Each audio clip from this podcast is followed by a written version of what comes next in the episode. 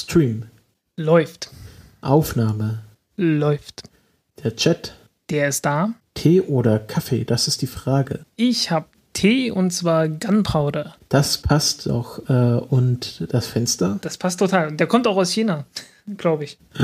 Mach Sachen. Und das Fenster?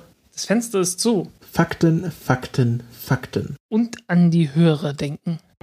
12, 11, 10, 9. Ignition sequence start. 6, 5, 4, 3, 2, 1, 0. All engine running.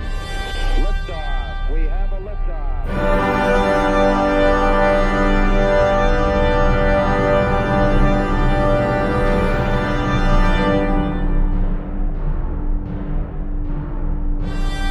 Countdown Podcast Folge 30, eine runde Zahl.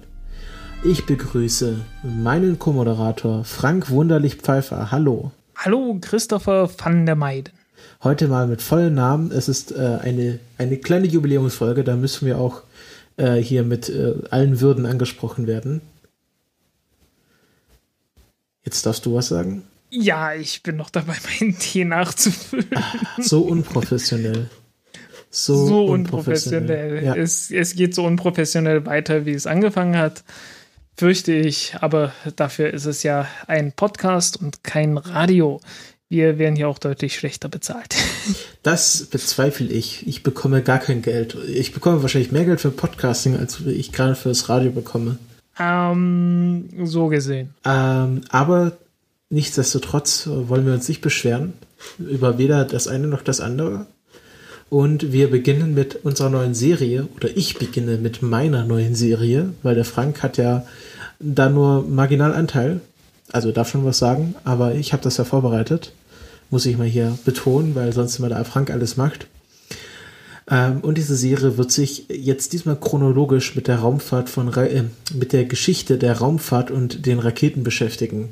Das wurde sich ja in der Umfrage gewünscht und ich fand das eine sehr schöne Idee, die ich auch sofort in die Tat umgesetzt habe.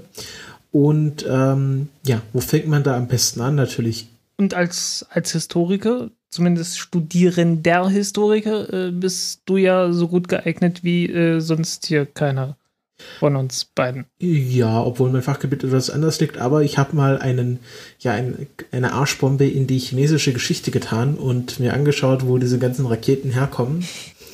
Und das ist sehr interessant. Also ich habe natürlich versucht, nicht nur Wikipedia zu benutzen, sondern auch äh, die entsprechenden Bücher, soweit mich da Google Books gelassen hat. Da muss man ja mal hoffen, dass die nächste Seite nicht äh, hier, diese Seite ist in der Leseprobe nicht enthalten ist, sondern äh, dass man dieses Stück, das man gerade lesen will, auch lesen kann.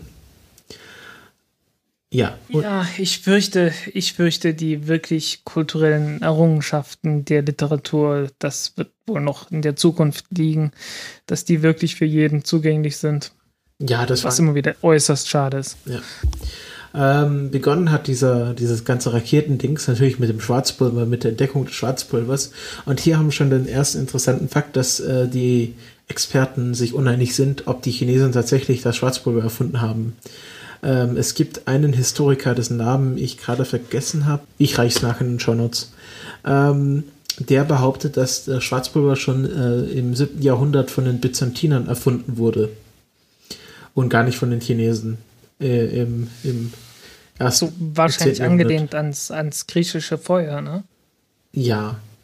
Ähm, also natürlich ist Schwarzpulver, ist es kein, kein natürlich vorkommender Rohstoff, sondern eine Mischung aus Salpeter, Sulfur und irgendwelchen anderen Chemikalien. Schwefel. Schwefel nennt man das. Was? Sulfur. Na, Sulfur ist Schwefel. Ach so, weil, weil die, okay, ich habe das aus dem Englischen übertragen und wahrscheinlich, okay, gut, ja, klingt logisch. Ah, okay. ja. Ähm, und ähm, die Chinesen haben das auf jeden Fall dadurch entdeckt, dass äh, taoistische Alchemisten ähm, die wollten das ewige Leben entdecken. Also Alchemisten, das sind äh, diese, diese Hobbychemiker. Also ich glaube, in einem, in einem Buch stand, äh, Alchemisten verhalten sich zu Chemiker wie Astronomen zu Astrologen. Ja. Und die wollten das. Und ist übrigens, ist übrigens arabisches Wort. Was? Ne? Alchemie. Stimmt. Die Alchemiker. Ja. Kommt von, kommt aus dem Arabischen. Dieses Al ist ja immer der, der, äh, ich weiß nicht, der bestimmte Artikel oder sowas. Und Äh, ja. äh, Alchemie ist da nichts weiter als ja die Chemie. Genauso wie Alkohol äh, ist auch ein arabisches Wort. Und alles sowas. ja. Hm, ja. Ähm, und ist dann auch Metall? Metall Metallurgie? Nee, oder? Nee. Im Kompositor? nee, nee, ich glaube nicht. Ich habe keine Ahnung, woher das Wort Metall kommt. Das wissen Ja. wahrscheinlich unsere Hörer dann in den Kommentaren. Müssen wir hier so ein bisschen höhere Beteiligung aufrufen. Auf jeden Fall, Ist bestimmt, ist jedenfalls ganz bestimmt äußerst Meta. ja, Hm. auf jeden Fall ähm, hat, äh, ver, verbreitet sich dann das, das Schwarzpulver ziemlich schnell in der chinesischen Armee. Also wir sehen schon ganz am, äh, in der Antike war äh, die Raumfahrt oder die Raketen ganz stark mit der Militärgeschichte verbunden, wie sie ja bis heute ist. Ja. Ähm, und Ja, da hatten die, da hatten auch die, äh, die Mongolen letzten Endes keinen ganz kleinen Anteil. Ja, da komme Äh, ich zu. Jetzt, du greifst hier schon wieder voraus. Fahr mir doch nicht Ja. in die Parade. Ähm, und das hast du mich rausgebracht. Äh, genau, die haben natürlich angefangen, da diese Schwa also ähm, angefangen hat das alles mit äh, so Bambusröhren, die sie mit Schwarz mit äh, Salpeter und Schwefel und Kohle gefüllt haben, dann an beiden Enden zugemacht haben, weil solche Bambusröhren, die kann man ja sehr gut aushöhlen und dann ins Feuer geworfen haben und das waren so die ersten äh, Feuer Feuercracker, wie nennt man das im Deutschen? Feuerkörper? Die ersten Böller. Die ersten Böller, genau. Ähm, und das hat man dann zu natürlich irgendwie rituellen Festen gemacht und hat halt gehofft, dass es einen schönen Knall gibt. Aber wenn der Praktikant natürlich diese Röhren nicht ordentlich am einen Ende verschlossen hat und ähm, sozusagen der Druckausgleich nicht gleichmäßig erfolgte, sondern am einen Ende, dann waren das keine Böller, sondern so kleine Raketen. Und das haben natürlich irgendwelche findigen Leute beobachtet und äh, gedacht, da können wir doch irgendwie Pfeile dran binden und haben dann ähm, ja so kleine, ja, so kleine Raketen, wie man sie heute noch vom Feuerwerk kennt, an ihre Pfeile gebunden, die Lunte äh, angezündet und dann abgeschossen per Pfeil und Bogen und äh, der Pfeil flog dann wesentlich weiter und war wesentlich ja beeindruckender als so ein ganz normaler Pfeil. Und äh, diese Technik verbreitete sich dann bis zum 13. Jahrhundert äh, im chinesischen Militär unter den äh, Bogenschützen. Ähm, es gab auch Pfeile, die nur mit diesen explosiven Enden äh, bestückt waren, also die dann ganz normal flogen, aber dann halt einen großen Knall machten. Und ähm, es gibt zwei, ja, zwei Daten, wo es umstritten ist, äh, wo die erste tatsächliche Benutzung einer Rakete war, die eine interne Verbrennungskammer hatte. Also wie man das heute kennt, oben irgendwie explosive Spitze und hinten ein, eine interne Verbrennungskammer. Ähm, es gibt das eine Datum, das ist 1232, die Belagerung der Mongolen ähm, der Stadt Kaifeng Fu. Manche sagen Kaifeng, manche sagen Kaifeng Fu, ich weiß es nicht, was jetzt richtig ist. Kaifang. Kaifang. Ich mal.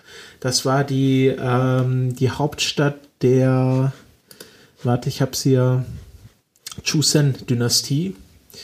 Ähm, und die Mongolen äh, führten gegen die Chusen schon seit 20 Jahren Krieg, weil die damals abgelehnt haben, Vasallen der Mongolen zu werden. Also ist klar, die Mongolen kommen zu den Chinesen, sagen, hier unterwerft euch. Und die Chinesen haben gesagt, nö. Und dann haben die angefangen, Krieg zu führen. Und ähm, es gibt ja Aufzeichnungen, die aber umstritten sind. Deswegen sage ich das hier mit Vorsicht, dass sie dort ähm, erste, ähm, ja, so eiserne Raketen hatten, also so äh, gefüllt mit äh, Sprengstoff und dann am Ende so ein, äh, ja, eine ab, äh, abgetrennte Kammer, wo dann der das schwarze Pulver reinkam, was nicht sofort explodierte, sondern langsam verbrannte und dann hatte man das irgendwie so mit Katapulten angeschossen und dann flogen die halt und ähm, dienten hauptsächlich zum psychologischen Kriegsführung. Also diese ganzen Explosivkörper waren weniger dazu gedacht, wirklich Schaden anzurichten, sondern mehr um die Pferde zu erschrecken, äh, die Steppe in Brand zu setzen und generell Panik zu stiften, weil wenn da so ein Regen von explodierenden Pfeilen auf dich zukommt, dann äh, willst du da nicht mehr lange stehen bleiben. Ja, fällt zumindest etwas schwer. Ja. Ähm, was aber we wesentlich weniger umstritten ist, ist ein späteres Datum, nämlich 1264, ähm, wo es wirklich äh, Aufzeichnungen gibt, dass dort Raketen oder halt äh, Flugkörper mit eigener Verbrennungskammer eingesetzt wurden. Das war eine Feier zu Ehren der Kaiserin Mutter Kung Sheng, äh, durch, ausgerichtet von ihrem Sohn, dem Kaiser Li Shong. Ähm, und dort hatten die Feuerwerksmeister, also die Chinesen, natürlich schon ganz lange mit diesem äh, Schwarzpulver beschäftigt und haben äh, sehr viele verschiedene Techniken entwickelt. Es gab dann in der Kriegsführung Schwarzpulver, was ähm, blind gemacht hatte, was giftig war, also je nachdem, welche Chemikalie man noch zugerührt hat und das dann über den Feind explodieren ließ, war das schon fast ähm, äh, militärische Kriegsführung. Und äh, dort haben sie zum ersten Mal so Raketen benutzt. Äh, die hießen Ground Rats, äh, also irgendwie Bodenratten. Also die flogen anscheinend nicht sehr hoch, sondern wie man das heute irgendwie, wie Jugendliche das so machen, die Rakete vertikal hinlegen, äh, nee, horizontal hinlegen und dann über den Boden flitzen lassen. Das äh, gefiel der Kaiserin Mutter aber gar nicht und sie äh, verfiel in Panik und verließ das Fest. Aber es war die erste bestätigte Aufzeichnung von Raketen ähm, den ersten längeren Text, und das finde ich sehr interessant, ähm, war ein Buch des ähm, Militärkommandanten Jiao Yu, der im 14. Jahrhundert das Huolong Ching, das die, die Feuerdrachenanleitung schrieb. Du kennst das anscheinend? das ist, also vom Namen her, vom Namen her ist das sehr berühmt. Da gibt, da geht's halt, ja, es geht halt um Feuerwaffen, ne? Genau, also äh, inklusive Kanonen und allem Möglichen. Genau, es ist halt quasi eine lange Anleitung, wie man Explosivwaffen einsetzt im Krieg und es gibt auch eine Abteilung über ähm, Raketen und äh, explosive Geschosse und dort wird auch die erste mehrstufige Rakete erwähnt. Also es gibt anscheinend also dieser Feuerdrache, das war eine Rakete, die vom chinesischen Militär eingesetzt wurde, ähm, hatte halt diesen markanten Drachenkopf und es gab dann den Huolong Chu Shu, äh, was einfach äh, Feuerdrache aus dem Wasser heißt oder vom Wasser abgefeuert heißt. Ähm, was man sich, also ich kann es mir nur so vorstellen, dass quasi der, dass die erst aus dem Wasser rausgeschossen wurde und dann nochmal eine zweite Stufe gezündet wurde, die dann weiter flog und ähm, ja, wurde hauptsächlich natürlich von der chinesischen Marine benutzt.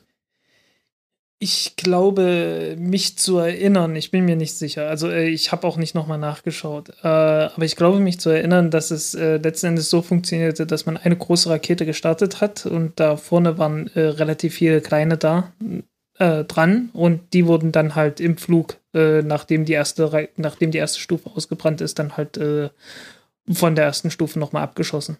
Mhm. Ähm, Glaube ich zumindest, dass ich, dass das so oder so ähnlich war. Kann völlig falsch sein. Tut mir leid, wenn es so ist. Zu der Zeit gab es ja dann auch diese äh, Geschichte und ich bin mir sicher, äh, da bist du schon drauf gekommen. Erzähl mal. Äh, äh dass irgendein Chinese halt auf den Stuhl gesetzt wurde und mit jede Menge Raketen drunter und der dann abgehoben ist. Nein, da bin ich noch nicht drauf gestoßen. Ja, gab es mal bei Mythbusters. Ja, okay, also, das habe ich äh, jetzt nicht geschaut, Vorbereitung. ja, äh, also wer, wer Spaß dran hat, äh, da haben die Mythbusters mal, äh, ja, viel Spaß mit gehabt. Wirklich ernsthaft viel Spaß. Und da haben sie, da haben sie jede Menge, äh, ich glaube sogar Silvesterraketen oder was in der Richtung äh, an den Stuhl gebunden und äh, damit versucht, äh, halt eine, äh, ja, den, den Buster, äh, ja, fliegen zu lassen was nicht so ganz gerade gelungen ist. Ja. Ähm, ja, ähm, die Mongolen, wie du schon richtig angesprochen hattest, dienten dann auch zur Verbreitung der Raketen- und Schwarzpulvertechnologie Richtung Arabien und Europa. Ähm, das äh, hängt auch damit zusammen, dass die Mongolen tatsächlich die Belagerung von Kaifeng gewonnen haben und die Stadt eingenommen haben und natürlich auch wahrscheinlich diese Technik sichergestellt haben.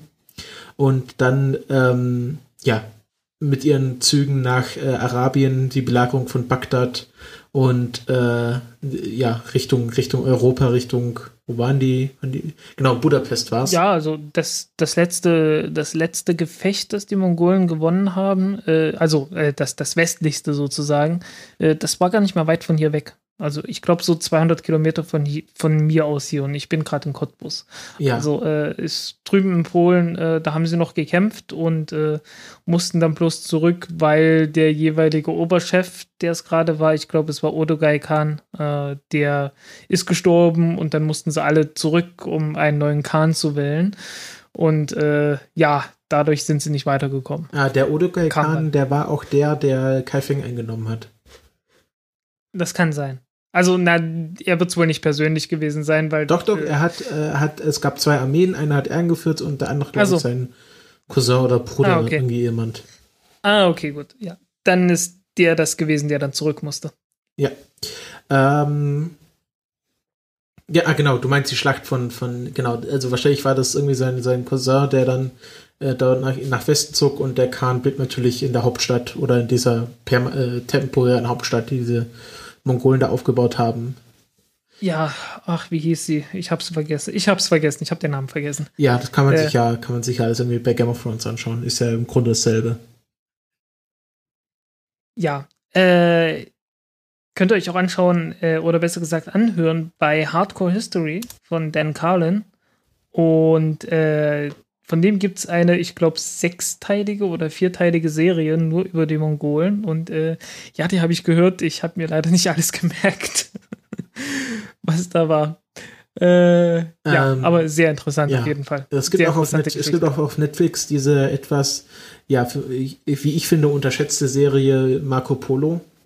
Äh, das ist zwar eine, eine Fikt, also, wie nennt man Bellistrik bei Serien? Also keine Dokumentation, ähm, aber so eine History-Serie, wie halt Marco Polo am Hof des, ähm, das Khan, es war ein anderer Khan halt lebt und das ist, zeigt auch sehr schön diese, diese, diesen Mongolenhof. Ja, Ja, aber zurück, zurück zu, zu den Mongolen äh, in China. Ähm, genau, und die haben das dann verbreitet und dazu werde ich dann in der nächsten Folge kommen. Uh, Cliffhanger. Ein Rauen geht durch das Publikum. Ich möchte noch einen kleinen Sprung machen, weil ich das sehr interessant fand. Ähm, 1590 haben die Koreaner ähm, Raketenwerfer erfunden. Äh, nämlich die Hawatcha. die Huacha, ne? Hawatcha. Die, ja, ja, irgendwie so. Ähm, die Huacha, Huacha. ja. Ähm, ich glaube, äh, damit haben sie sogar die Japaner abgewehrt. Also die Japaner wollten irgendwie Korea äh, einnehmen oder besetzen. Und die haben dann. äh, wollten sie nicht nur, sie haben es auch so. getan. Äh, ja, die, die Geschichte zwischen Japan und Korea ist relativ lang und ziemlich blutig, was das angeht. Äh, beziehungsweise es war halt bloß ein großer Krieg und äh, also in, in historischer Vorzeit vor dem 20. Jahrhundert äh, hatten die halt einen großen Krieg, den Imjin-Krieg gehabt, äh, benannt nach der koreanischen Jahreszeit, in der der stattgefunden hat äh, oder begonnen hat. Äh, als die Japaner, nachdem sie sich geeinigt hatten und ihren Bürgerkrieg beigelagert, äh, beigelegt hatten, meinten, ach, wir könnten doch mal weitermachen und China erobern, sind nach Korea gegangen und haben dem koreanischen König äh, ein Angebot gemacht, das er dann doch leider ausgeschlagen hat, nämlich äh, einfach mitzugehen und China mitzuerobern. Und äh, das wollten die dann doch nicht und haben gesagt, ja, äh, die, die Chinesen, das sind unsere Freunde. Außerdem, ey, Leute, habt ihr mal euer Land angeguckt, dieses kleine Ding und ihr wollt China erobern. Und dann haben sie gesagt, also nein, äh, wir leisten hier Widerstand. Und das, obwohl sie halt schon gezeigt haben, äh, guckt mal, was wir hier an tollen Waffen haben, weil die Waffen, die die Japaner hatten, waren eigentlich europäische Waffen. Äh, ich habe da mal eine, längere Geschichte zugeschrieben, äh, wie, die, wie die Waffen nach Japan gekommen sind. Äh, witzige Sache. Und äh, ja, äh, die Generäle haben gesagt, äh, die Japaner haben eigentlich schon recht. Man hätte hier eine echt gute Chance. Und der König hatte jetzt gesagt, nee, äh, wir, wir zahlen hier Tribut an die Chinesen, wir können uns schon irgendwie verteidigen. Und äh, daraufhin wurden sie von Japanern einfach gnadenlos überrannt und äh, mussten schließlich irgendwann die Chinesen äh, zu Hilfe holen, äh, woraufhin äh, die Chinesen mit ihrer Armee in Korea waren und das Land in Schutt und Asche gelegt haben, weil eine Armee, die damals unterwegs war, wurde nicht irgendwie mit Flugzeugen äh, und Luftbrücke irgendwie vom Heimatland versorgt, sondern die haben sich halt vom Land genommen, was da war, um irgendwie zu überleben. Äh, gleichzeitig wurden natürlich auch noch die, äh, ging das den Japanern nicht anders und äh, die Koreaner waren natürlich auch noch da und mussten dann von irgendwas leben, beziehungsweise sehr oft haben sie halt nicht mehr von irgendwas gelebt, sondern sind schlichtweg gestorben. Und äh, das Ganze war eine sehr traumatische äh, Erfahrung für alle Beteiligten. Also wirklich jetzt- für alle Beteiligten. musste ich jetzt Ja, aber sorry. hier unterbrechen, bevor das ja ausartet. Ja, Ja, so. ich habe mal äh, gehört, du wolltest, einen, ich, du wolltest einen eigenen Geschichtspodcast mal machen. Habe ich so mal gehört. wollte ich, wollte ich. ich sehe da einen Und, gewissen äh, Redebedarf. Wir sind immer noch. Kann sein. Okay. Gehört ähm, aber zu meinen Lieblingsgeschichten. Schließen wir das daher. Kapitel hier ab. Also, das, die Daten, die ihr euch merken müsst: 1232 Belagerung von Kaifeng, 1264 äh, Fest zu Ehren der Kaiserin Mutter, die wichtigen Daten und äh, natürlich das äh, Feuerdrachen-Handbuch Huolong Ching. Das sind so die wichtigen Stichpunkte, die ihr euch merken könnt für diese Episode 1 der Raketen- und Raumfahrtsgeschichte. Nächste Episode wird dann wahrscheinlich ähm, ja, Richtung Europa und Arabien gehen, wie dort die Raketentechnologie weiter verfeinert wurde und irgendwann werden wir auch mal zu den ganz großen Dingern kommen. Aber bis dahin äh, gehen wir jetzt erstmal in die ja, Jetztzeit und äh, bleiben aber auf dem asiatischen Kontinent äh, und beschäftigen uns ganz kurz mit den Iranern. Die Iraner nach den Koreanern äh, wollen äh, die westliche Welt äh, ärgern und nur deswegen machen die das. Und äh, planen gerade oder bauen gerade an ihrem eigenen Raumfahrtprogramm. Es gibt aktuelle Satellitenbilder, die zeigen, äh, ja, mehr oder weniger eindeutig eine Raketenabschussrampe mit ents entsprechenden äh, anschließenden Gebäuden und alle äh, drehen jetzt durch, wo, wo ich doch dachte, dass wir jetzt Freunde mit den Iranern sind. Frank, äh, warum, warum drehen jetzt alle wieder hohl? Äh, Ja, höchstwahrscheinlich eben aus den besagten, äh, aus den besagten Gründen, dass man äh, ja dann irgendwo doch was gegen die Iraner hat. Man ist denen nicht so richtig viel Freund, äh, leider. Ähm, ja, aber es, es wird tatsächlich nicht die erste Rakete sein, die, äh, die der Iran in den Welt, ins Weltall gebracht hat. Äh, die sogenannte Saphir-Rakete äh, ist schon mal 2008, also auch schon vor acht Jahren, äh, einmal erfolgreich geflogen. Beziehungsweise, nee, also zum ersten Mal erfolgreich geflogen und dann 2009 nochmal. Und äh, ja, kleine zweistufige Rakete, äh, das übliche, was man halt so hat, es ist letzten Endes eine äh, ja, Rakete militärischen Ursprungs, die man dann halt nicht mit einem Sprengkopf, sondern mit, mit einem äh, Satelliten versehen hat. Und äh, ja, ist halt schon ein paar Mal geflogen. Ähm, und jetzt nochmal. Und ich schätze mal, äh, der Grund, warum, man, warum die das jetzt machen, ist schlichtweg, weil äh, die Embargos irgendwie äh, ja aufgehoben wurden. Und äh, ja, irgendwo, es, es ist halt äh, eine etwas äh, stabilere Zeit, rein diplomatisch gesehen. Und äh, warum nicht? Äh, Aber Ja, warum wird das wir dann sehen. mit Breaking und Satellitenbildern? Das klingt doch alles. Also wenn ich irgendwelche Satellitenbilder mit dem Wort Breaking verbinde, denke ich sofort wieder an Kuba-Krise. Ja, äh, ich schätze, es liegt einfach daran, dass die Medienlandschaft äh, nicht hinterherkommt mit der Entwicklung, dass man äh, ja nun doch irgendwie in gewisser Weise Frieden mit dem Iran geschlossen hat. Einfach aufgrund der Tatsache, dass man im Irak ansonsten äh, vor dem absoluten Chaos gestanden hätte. äh, ja, okay, ich will jetzt nicht noch auf die Geschichte von Iran und USA und so weiter eingehen. Äh, es ist eine lange und tragische Geschichte, die, äh, Geschichtspodcast, Hust, Hust. ja, ja, ich merke schon.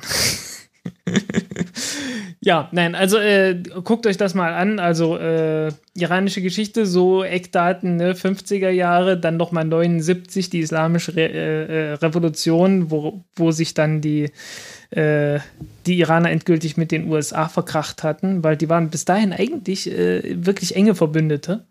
Und dann kam halt die Revolution, haben den, den Schah aus, aus Iran rausgejagt oder haben umgebracht, ich habe keine Ahnung.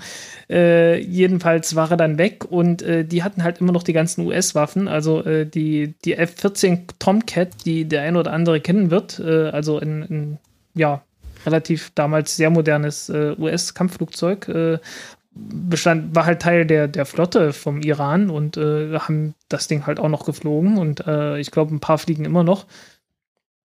Und, Der äh, Schah von Persien ist in Exil gegangen, denn er ist 1980 in Kairo gestorben. Ja, äh, also lange hat er es nicht überlebt. Naja, also. Wann war die Ja, Revolution? 79 war die Revolution. 79. Ah, okay, vielleicht. Wenn es dann bis. Februar. ist Aber so hat, lang. er ist an, an nicht revolutionären Umständen gestorben. Er hatte eine, ein Lymphom. Eine Lymphomerkrankung. Hat Ja. man ein Lymphom, ist man krank oder hat man Lymphom und ist gesund? Was ist ein Lymphom? Äh, Ich glaube eher was Unschönes. Okay. Ich habe keine Ahnung. Äh, könnte Krebs sein, ich bin mir nicht sicher. War Faradiba nicht die, die Frau vom, also diese.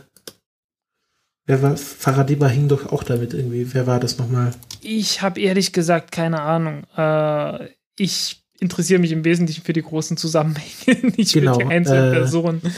Farah pa Pahlavi ähm, oder Farah, geborene Faradiba, äh, 21 durch die Heirat mit dem Schah Mohammed irgendwas, Frau des Schahs des Irans. Die lebt sogar noch. Die lebt okay. Ja, aber wie gesagt, also äh, der Iran war halt wirklich äh, so, ein, so ein relativ enger Verbündeter mit den USA, die sich halt äh, erhofft hatten, dass sie im Mittleren Osten, indem sie einfach alle Länder zu, äh, äh, zu Verbündeten der USA machen, dort irgendwie Stabilität reinbringen. Ne? Mhm. Ne? Irak, großer Verbündeter der USA, Iran, großer Verbündeter der USA, Saudi-Arabien, großer Verbündeter der USA. Ne? Da gibt es ein gewisses Muster und äh, man hat halt gehofft, damit kriegt man das Ganze alles stabil hin und dann äh, brach das Ganze halt zusammen. Und das war halt gerade so zu der Zeit. Jetzt äh, Und seitdem haben die halt einfach was gegen, was gegen den Iran und Frank, äh, deswegen, Frank, Frank, äh, ich wollte gerade zurück, abbrechen. Weil ich wollte frage mich, gerade zurück zur Rakete. Was hat das mit Raumfahrt zu tun? Das hat einfach was damit zu, mit Raumfahrt zu tun, weil potenziell sind das natürlich Langstreckenraketen. Potenziell zumindest. Und äh, da man ein gewisses Ressentiment gegen den Iran hegt, äh, kommen solche Nachrichten natürlich so, nicht sonderlich gut an. Äh, umso weniger bei den äh, US-Medien, die das Ganze beobachten und entsprechend äh, reagieren. Ne? Es ist halt alles politisch gefärbt am Ende und äh, ja, so kommt es dann halt.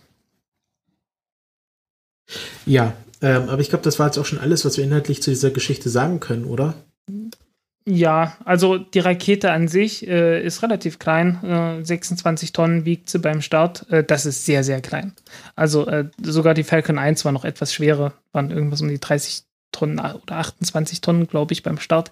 Äh, also wirklich ein sehr kleines Ding. Kann auch bloß ein paar Kilogramm in, äh, also 50 Kilogramm sagt hier die Wikipedia, äh, in einen niedrigen Erdorbit bringen.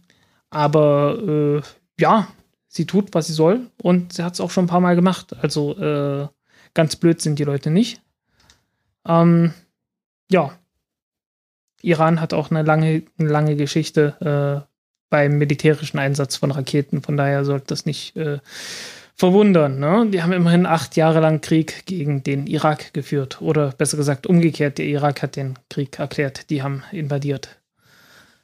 1980. Tja. ja. Dann kommen wir jetzt zu einem schwer tragenderen Thema. Wir kommen nämlich zu Gravitationswellen. Das, äh, das wurde schon äh, angemerkt auf Twitter, dass wir das letzte Woche nicht behandelt haben, weil die Folge ja nach der Meldung rauskam. Aber man muss dazu wissen, dass die Aufnahme vor der Meldung war. Ähm, und das ist aber vielleicht gar nicht so schlecht, weil jetzt konnte sich das ganze Thema so ein bisschen setzen. Ähm, die letzten Wochen gab es ja eine große, und jetzt kommt die zweite, der zweite Gag, eine große Welle dazu. Ähm, und ich finde, das hat sich das, das äh, wissenschaftliche Meer etwas wieder beruhigt. Ähm, Frank, du weißt doch bestimmt alles darüber und ich erkläre dir jetzt mal, was ich denke, was Gravitationswellen sind und du erklärst dann, wie es richtig geht, damit wir auch hier jeden Ähm, mitnehmen können, oder? Ich weiß nicht, ob ich, ich weiß nicht, ob ich es kann, aber ich werde das Beste tun. Also ich habe das mir, also ich habe das so verstanden, dass es, wenn zwei schwarze Löcher aufeinanderstoßen, dass äh, dann dabei so viel Gravitation freigesetzt, also irgendwie gibt es dann auf jeden Fall ähm, äh, so viel Verzerrung im Raum-Zeit-Kontinuum, dass das wie sich ein, äh, ja, wie so eine Bettdecke, die man ausschüttelt, wellt. Und diese Wellungen oder diese Verkürzung der Raumzeit kann man dann messen, indem man einen Laserstrahl äh, ja, kontinuierlich misst. Und wenn der sich um, ich glaube, wenige Mikrometer oder Pikometer äh, verkürzt, dann hat man Gravitationswellen entdeckt und das ist jetzt im Laser Interferometer Gravitational Observatory in den USA, möchte ich sagen, passiert. Ja, in den, in den beiden. Nicht nur eins. Äh, die haben dort zwei. Aha. Das ist auch wichtig, weil die, die, die Messung äh, muss halt so, äh, so präzise sein, dass man sich gesagt hat, wir bauen mal besser mindestens zwei davon, weil, damit wir uns sicher sein können, wenn wir das messen, dass das äh, auch bei dem anderen passiert. Und äh, das geschah auch im Abstand von, äh, ich weiß nicht mehr, vier oder fünf Millisekunden oder so. Halt so lange, wie es halt braucht, bis das von A nach B kommt. Und habe ich das richtig erklärt? Also wenn schwarze Löcher kollidieren, dann entstehen Gravitationswellen. Ja, ähm, also die, die kollidieren natürlich nicht einfach so. Also äh, es ist so gut wie ausgeschlossen, dass zwei schwarze Löcher irgendwie auf gerade Linie aufeinander zufliegen und dann einfach blub machen. Äh, die Chance besteht ziehen wahrscheinlich schon, an. aber die ist astronomisch klein. ja, ziehen sich an, äh, kommen sich näher und äh, fangen dann halt an, an, sich zu umkreisen. während sie sich umkreisen, geben sie eigentlich äh, die, die äh, Gravitationswellen ab. Und äh, die werden umso stärker, umso näher sie sich kommen. Also äh, gemessen hat man das halt schon. Also der Punkt ist halt der, kennen wir ja so von Erde und Sonne. Wenn die Erde um die Sonne kreist, dann bleibt die mehr oder weniger da, wo sie ist. Verliert nicht großartig an Höhe und so weiter. Die was? Die äh, Erde Umlaufzeiten. Na, die, die Erde. Okay. Und die, die Umlaufzeiten bleiben mehr oder weniger ziemlich konstant. Äh, und man kannte das halt schon von, äh, von Neutronensternen, wenn die sich umkreisen, hat man, kann man sehr gut messen so mit, mit Radioastronomie einfach, äh, hat man halt festgestellt, ja, das wird so mit der Zeit langsam immer weniger. Äh, die, der, die Abstände werden kürzer, die Umlaufzeiten werden etwas schneller und das deutet halt darauf hin, dass die irgendwie Energie verlieren. Und äh, hat man, ich glaube in den 70er Jahren war das oder so, hat man das festgestellt, wenn nicht schon eher. Äh, ja, und das hat man halt darauf zurückgeführt, äh, ja, der einzige Verlustmechanismus, den äh, den man da gefunden hat, mit dem man das auch nachrechnen konnte, war halt Gravitationswellen. Also von daher ist das jetzt nicht so nicht so spektakulär, dass man sagt, äh, äh, das wurde zum ersten Mal nachgewiesen, äh, aber es wurde zum ersten Mal gemessen. ne? Also einen indirekten Nachweis hatte man schon, aber eine direkte Messung, das ist jetzt halt neu. Und damit hat jetzt Einstein in allen seinen Voraussagen recht gehabt. Hm, ja, also äh, für, so genau kenne ich mich damit nicht aus. Das ist allgemeine Relativitätstheorie. Und äh, das ist für mich ein Buch mit sieben Siegeln. Warum? Muss ich einfach sagen, weil es schwierig ist. Ja, aber es ist doch ganz weißt, einfach. Aber du weißt doch alles. Äh, ich weiß vor allen Dingen, wo meine Grenzen liegen. okay. Und und das gehört zu den Dingen, wo sie liegen. Ähm, das ist eine ziemlich komplizierte Mathematik, die dahinter steckt. Äh, beziehungsweise einfach, einfach ziemlich komplex. Und wenn man sich damit nicht irgendwie ernsthaft längere Zeit beschäftigt hat, äh, äh, steigt man da, glaube ich, auch nicht durch. Äh, ja, ziemlich viele Matrizen, ziemlich viele Indizes, mit denen man da rumjonglieren muss. Äh, ja, ich habe es nicht kapiert. ähm, ja, der wesentliche Punkt ist, jeden, ist jedenfalls, äh, äh, wenn, wenn sich ein Körper bewegt, äh, verzerrt, also wenn Körper einfach rumhockt und halt schwer ist, äh, dann, äh, dann verzerrt er ja die Raumzeit und wenn er beschleunigt wird, dann, dann, ja, dann bewegt sich halt diese Verzerrung. Ne? Und beschleunigt heißt in dem Fall auch, wenn es irgendwie auf eine Kurve ge gezwungen wird. Wie zum Beispiel, wenn sich zwei Neutronensterne oder zwei äh, schwarze Löcher äh, halt umeinander drehen. Und äh, ja, wenn das passiert, dann kann es halt dazu kommen, dass sich die, äh, dass sich halt diese Verzerrung, äh, die sich gebildet hat, äh, ja, weiter ausbreitet. Und es gibt da entsprechende Feldgleichungen, die, wenn man sich die anguckt und die löst, genau dahin kommen, dass man dann halt äh, eine Welle hat, die sich von alleine fortsetzt. Und äh, ja, das sind dann halt Gravitationswellen. Und äh, damit das überhaupt passieren kann, braucht man natürlich Energie. Ne, so eine Gravitationswelle, die verzerrt den Raum. Äh, nicht in die Richtung, in die sich die Welle ausbreitet, sondern in äh, die Richtung, äh, so im rechten Winkel dazu, ne? Nach rechts und links, nach oben, nach unten, aber nicht nach vorne und hinten. Und äh, was dann halt praktisch passiert, wenn so ein Ding vorbeikommt, ist, dass, äh, äh, dass man einmal kurz nach rechts und links äh, breit wird und dann kurz danach wieder schmal wird. Und während man breit geworden ist, äh, äh, ist man auch insgesamt etwas kürzer geworden. Und ja, während man halt schmal geworden ist, um ein mini winzig kleines bisschen ist man dann halt auch etwas länger geworden. No? Ne? Und, Wir sprechen ja, hier schon von, so kurz von nach Pikometern. Äh, weniger. Okay. Irgendwie, was waren es? 10 hoch minus 21?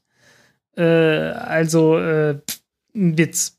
Ein, ein, ein, ein sehr schlechter Witz. Also äh, es gibt einen guten Grund, warum diese Detektoren mal eben vier Kilometer lang sind. Und äh, man hat dann mit vielen Tricks äh, halt, also man hat halt vorne und hinten jeweils einen Spiegel. Und äh, hätte man dort nur einen Spiegel gehabt und dazwischen einen Laser hin und her gesch geschossen, hätte das nicht ausgereicht. Äh, damit man das hinkriegt, äh, muss man dann die Laser noch verstärken. Also äh, man hat in die, in die Spiegel sozusagen noch einen Laser eingebaut, um den Laserstrahl wieder zu verstärken, wenn er zurückkommt. Und dadurch hat man das äh, halt hingekriegt, dass man sozusagen einen, einen noch nicht ganz perfekten, aber einen sehr viel besseren Spiegel äh, gebaut hat, als man das mit einem normalen Spiegel hätte hinkriegen können. Äh, ja.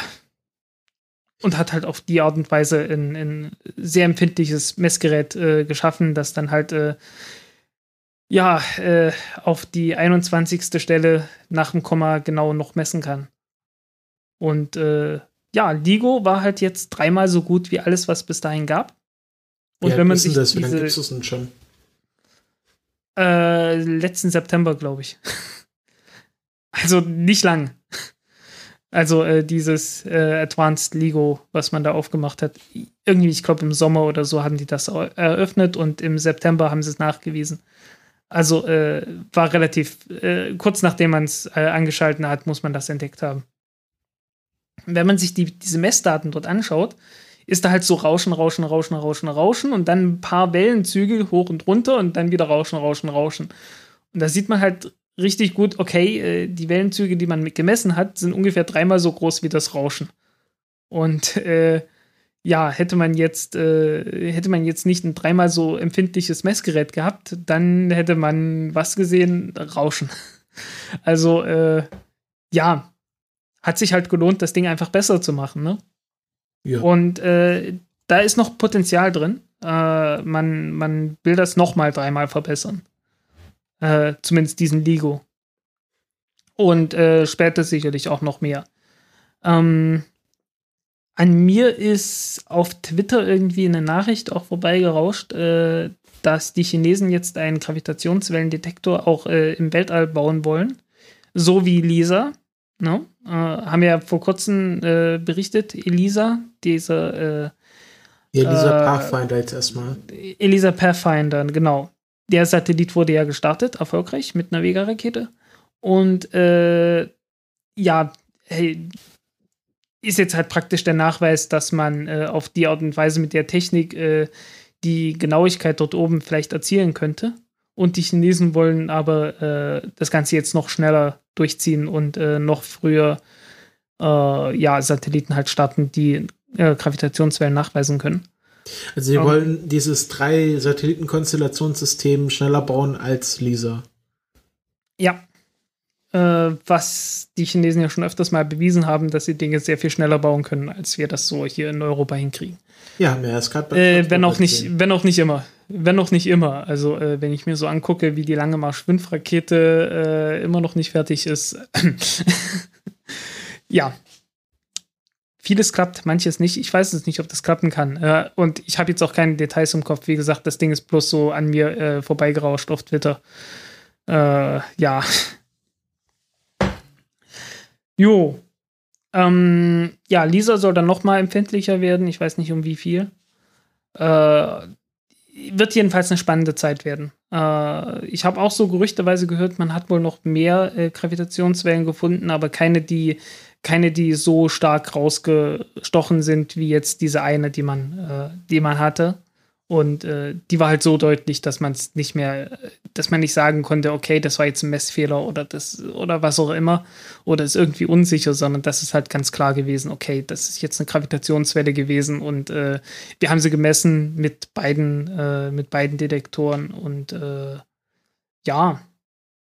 War nicht sogar, das, haben die das nicht sogar, es gibt ja irgendwie so eine Beobachtungsstation in Deutschland, also dass hm. diese, dass diese Wellenmessung findet zwar in Largo statt, aber es gibt auch so Beobachtungsstationen rund, auf der, rund um die Welt, die dann das quasi ja. 24 Stunden überwachen und als dieses, als die Welle reinkam, ähm, war das gerade, war gerade Deutschland dran und die haben erst gedacht, äh, da die Amerikaner haben erst mal so ein Testsignal eingespielt, weil das so perfekt aussah und haben dann erstmal ein paar, mhm. so einen Tag gebraucht, bis sie bemerkt haben, dass es kein Testsignal war.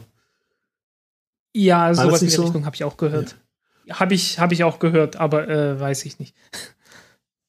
Ja, also ich Ja, aber ist ja, aber ist natürlich eine, eine, eine sinnvolle Sache. Ne? Äh, ich meine, bis dahin haben die ja nach Dingen gesucht, äh, die man noch nie nachgewiesen hat. Und praktisch hast du halt die ganze Zeit nur auf so ein Rauschen geguckt. Ne? Ich meine, äh, äh, stell dir vor, du müsstest jeden Tag in einen Raum dich setzen, ein paar Stunden lang und äh, mit Kopfhörern auf und auf diesen Kopfhörern ist Rauschen. Und nur ein Rauschen. Und äh, du sollst zuhören, äh, dass irgendwann mal ein ganz leises Ping kommt. Oder wie wir jetzt wissen, ein, ein, ein Fump. so ein Wupp, ne? Fump. Äh, genau. Äh, jetzt mal angenommen, irgendwann kommt dieses Wupp auf deinem Kopfhörer. Äh, kannst du dir dann sicher sein, dass du das gehört hast? Wenn das noch nie passiert. Aber das, bestimmt, das ist bestimmt niemand mit ähm, mit dem Kopfhörer da, sondern. Nein, nein, das ist jetzt nur so. Stell dir das mal vor, ne? Ja. Stell dir das mal vor, das wäre deine Aufgabe. Äh, wäre blöd, ne? Ja, verstehe. Wäre extrem schwierig. Da kommt drauf an, wie gut ich dafür bezahlt werde, also. Ja, aber, aber äh, wie, wie kann man sich dann sicher sein, dass man das wirklich gehört hat, ne? Und äh, man kann das Ganze etwas vereinfachen, indem man einfach ab und zu mal so ein, ein FUP einfach einspielt so dass man dann auch sicher sein kann, dass man es hört, wenn es kommt. Und also, dass der Computer weiß, dass er, also man trainiert hier den Computer und keinen Menschen. Ja, in dem Fall halt den, den Computer. Also, beziehungsweise halt die, ja, ja, man trainiert schon die Leute, ne? Die Leute, die es auswerten. Ne? Okay, aber also von, halt von außen kommt. Von den Daten einfach ja. zu sehen. Genau. Und ja, ist halt, äh, man will halt, dass die Leute äh, schön aufmerksam bleiben und nicht irgendwann sagen, ja, kommt doch eh bloß Rauschen. Ja, das ist der Sinn und Zweck einer Übung. Das, das ist ja nicht nur bei den Gravitationswellen so. Ja, ne? Ein bisschen wie bei der Feuerwehr oder so. Ob die bei SETI auch manchmal so Alien einspielen, um die Leute da wach zu halten? Das habe ich mich auch gerade gefragt. Ich habe keine Ahnung. Wäre natürlich äh, sehr lustig. ja, wenn alle, alle, alle drei Tage geht mal einer an die Decke, weil plötzlich ein Signal kommt. ja, nach einer Zeit, äh, nach einer Zeit ist man dann auch recht desensibilisiert. Aber ja. es gibt ja dieses, dieses oder, du drehst, oder du drehst total am Rad. Eins von beiden, ne? Hast du mal dieses CT at Home ausprobiert? Äh, ja, äh, als das noch richtig cool war. Irgendwie Wieso? ganz am Anfang. Als es noch neu war. ich weiß nicht. Ja, ja, als es noch neu war. Ich weiß schon gar nicht mehr, wann das war. Es ist echt lang her. Ja, das da ist, war ich noch in der Schule. Ja, das nicht da war ich noch in der Schule. Ja. 2001, 2002 oder so. Oh, lang, lang ist her. Wer das nicht kennt, seht ihr at Home, das ist ein Programm, was man sich auf den Computer lädt. Und ähm, wenn man den nicht benutzt, dann äh, benutzt äh, das Programm die Rechenkapazität des Computers, um diese gesammelten Daten von SETI auszuwerten. Und die Hoffnung ist halt, wenn das genügend Leute machen, dass man da so dezentralisierten Supercomputer hat. Ist natürlich eine gute Möglichkeit, um seinen Computer konstant warm zu halten. Ähm, Aber ich glaube, das ist auch ein guter Weg, um seine, seine Grafikkarte schnell zu ruinieren oder schneller zu ruinieren, als man sie bei normaler Benutzung. Also ich habe das ein paar Tage gehabt, aber dann hat mich gestört, dass der Computer ständig gelüftet hat wie wild. Und dann habe ich es ausgemacht. ja. Ja. Äh, ja, aber du, du hast wirklich heute ein Talent, mich alt äh, fühlen zu lassen. Warum? Ich habe ja sie dir Atom auch ausprobiert. Ja, aber äh, ich habe das halt vor 15 Jahren gemacht, ne? Vor 15 Jahren, so. da habe ich ähm, 2001 war ich in der ersten Klasse. Na, immerhin. Da, da, ich weiß noch, wie wir ähm, auf dem Schulhof standen und einen Venus-Durchzug angeschaut haben. Da hatte der Hausmeister seine Schweißermaske. Und dann konnten wir durch 2002. die. Ja, hm. da war ich dann in der zweiten Klasse, war noch die gleiche Schule. Ähm, dann konnten wir durch die Schweißermaske des Hausmeisters äh, die Venus sehen. Das war, fand ich sehr cool. Ja. Ja, da war ich äh, in, in Jena an der. Da hast, hast du da hast du schon. Nein, falsch, falsch. Nein, wir sind, wir, nein, nein, wir sind, wir sind völlig falsch. Du musst. Äh, 2002 war kein Venus-Durchgang. Das 2003? war später. Nein, nein, nein, nein. Da war ich in, da war ich in Jena. Das muss 2006 gewesen sein. 5, 6 oder so. Das kann nicht sein. Oder also, 4. Das kann nicht sein. Da war 4, 5, 4, 5, 6, was war das? 2000. Ich weiß nur noch, ich habe mir damals einen, einen bösen Sonnenbrand geholt. An den Augen. Nein. Du weißt doch, man soll Nein, nicht direkt es, es war, es war, es war richtig gutes, es war richtig gutes Wetter und wir waren draußen. äh, 2004. Ja, das kann sein. Da war ich dann in der, also von 2001 bis 2004 war ich in der gleichen Schule. Ja, genau. Ich habe mir damals jedenfalls einen bösen Sonnenbrand geholt, einfach weil wir draußen waren, weil das Wetter echt super war. Ja, wahrscheinlich äh, hast du so ja. 2004 schon in die Rentenversicherung eingezahlt. Ja. Okay, hören, ja, wir, hören wir das auf mit wir, wir, wir fühlen uns alt oder ich, du fühlst dich alt, ich fühle mich jung. Ähm, ja und kommen zu einem ja, gern besprochenen Thema hier im Podcast. Falcon X will es mal wieder versuchen. SpaceX, SpaceX mit der Falcon 9 meinst du, ne? Ja, ich verwechsel es immer wieder. Aber du hast ja auch geschrieben, Falcon 9. Ist das eine französische Rakete? Die Falcon 9. Falcon Sehr schön. D'Or. Ach ja, unsere Notizen. Was ist ein SLS? Das heißt doch Space Launch System. Also startet die Falcon 9 jetzt die, die SLS-Rakete oder wie kann man sich das vorstellen? Nein, äh, sie startet den Satelliten SLS-9. Äh, es gibt ein Unternehmen, das so heißt. Das ist aber Und, sehr unglücklich äh, gewählt, der Name. Das ist die, das ist die Nutzlast. Ich hoffe, ich habe es auch nicht verwechselt. Ich bin mir jedes Mal unsicher. Ja, ich glaube, ich, ich habe hab schon ein paar Mal. Falcon 9 SLS schon öfters gehört in den letzten Tagen. Ähm, ja, okay äh, wie gesagt, also ich bin da selbst immer wieder am, am gucken, äh, ist das, stimmt das jetzt auch wirklich, aber es ist halt einfach so eine dämliche Doppelung. Ähm, ja, SES 9 äh, ist ein Satellit, der. Äh, SES oder SLS? Jetzt ganz kurz. Ach, SES, SE. Ah. Ich sag doch, ich verwechsel. Ich sag doch, ich hab's verwechselt. Jetzt, da, deswegen finde ich das auch nicht, wenn, wenn das, ich hier, wenn ich Das Gefühl, also hat das, hat das Gefühl mich nicht getrügt, äh, ich habe es verwechselt. Sehr schön. Ja, SES-9 äh, ist ein Satellit mit äh, elektrischem Antrieb, also nicht mit chemischen, ähm, der in geostationären äh, Orbit kommen soll. Und wie wir alle wissen, die meisten Satelliten, insbesondere die kommerziellen Satelliten, werden nicht direkt in den, äh, in den geostationären Orbit gebracht, sondern in einen Übergangsorbit und von da aus müssen sie mit Bordmitteln den, den, ja, den erwünschten Orbit erreichen. Und zwar mit den mit dem Treibstoff, den sie haben. Und äh, SES 9 äh, hat ein Ionentriebwerk mit an Bord, das sehr viel effizienter ist. Und äh, deswegen äh, kann dieser Satellit, obwohl er äh, ja normal schwer ist, also 5,3 Tonnen, glaube ich, äh, hat er halt eine entsprechend größere äh, Nutzlast mit an Bord und normalerweise müsste er halt viel schwerer sein, aber äh, wenn er, also wenn er jetzt normale chemische Antriebe hätte, ja, ne, dann wäre, naja, so ungefähr fast doppelt so, fast doppelt so schwer, irgendwie sowas um die 8 Tonnen. Und äh, versuch mal eine Startgelegenheit für einen 8 Tonnen schweren Satelliten in einen geostationären äh, Transitorbit zu bekommen. Da wirst du nicht viel Glück haben, weil die allermeisten Raketen nur bis sechs Tonnen ausgelegt sind. Äh, also äh, wird man sowas versuchen. Entweder, entweder muss dann halt in den sauren Apfel beißen und sagen, okay, äh, wir nehmen uns eine Ariane 5 Rakete und äh, müssen die dann halt komplett bezahlen. Meistens startet die Ariane 5 ja mit äh, einem schweren Satelliten und einem leichteren Satelliten und äh, die teilen sich dann sozusagen die Kosten auf. Das wird dann für beide etwas billiger. Ähm, aber ja, so rum geht das halt auch mit einer billigen äh, Falcon 9 Rakete.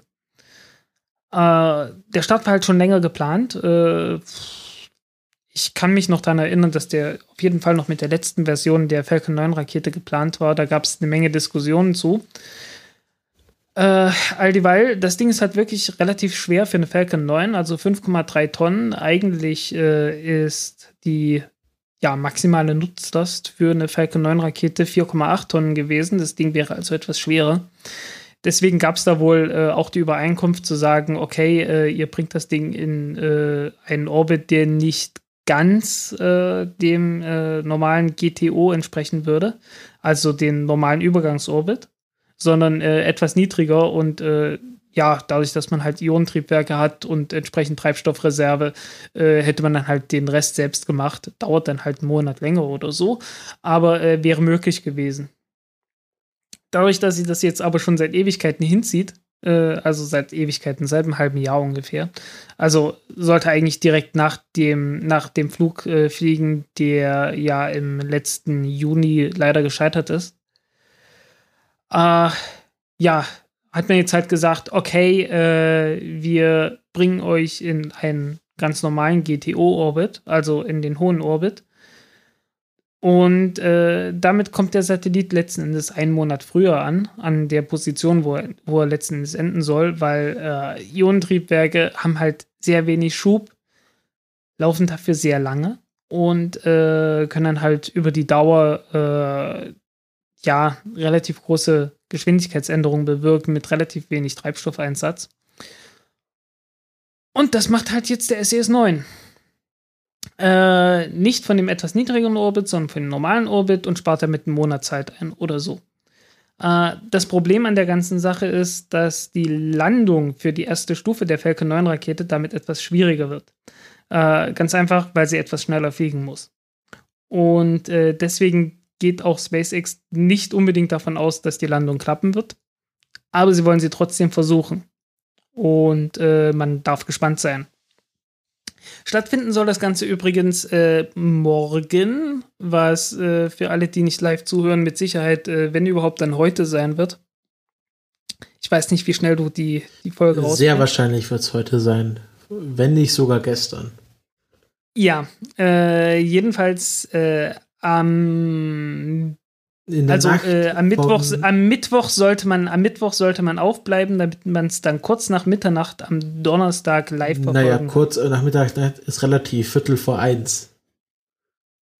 Ja, irgendwie so dreiviertel, dreiviertel eins oder so. Ja, aber das Launch-Window geht wieder eine halbe Stunde.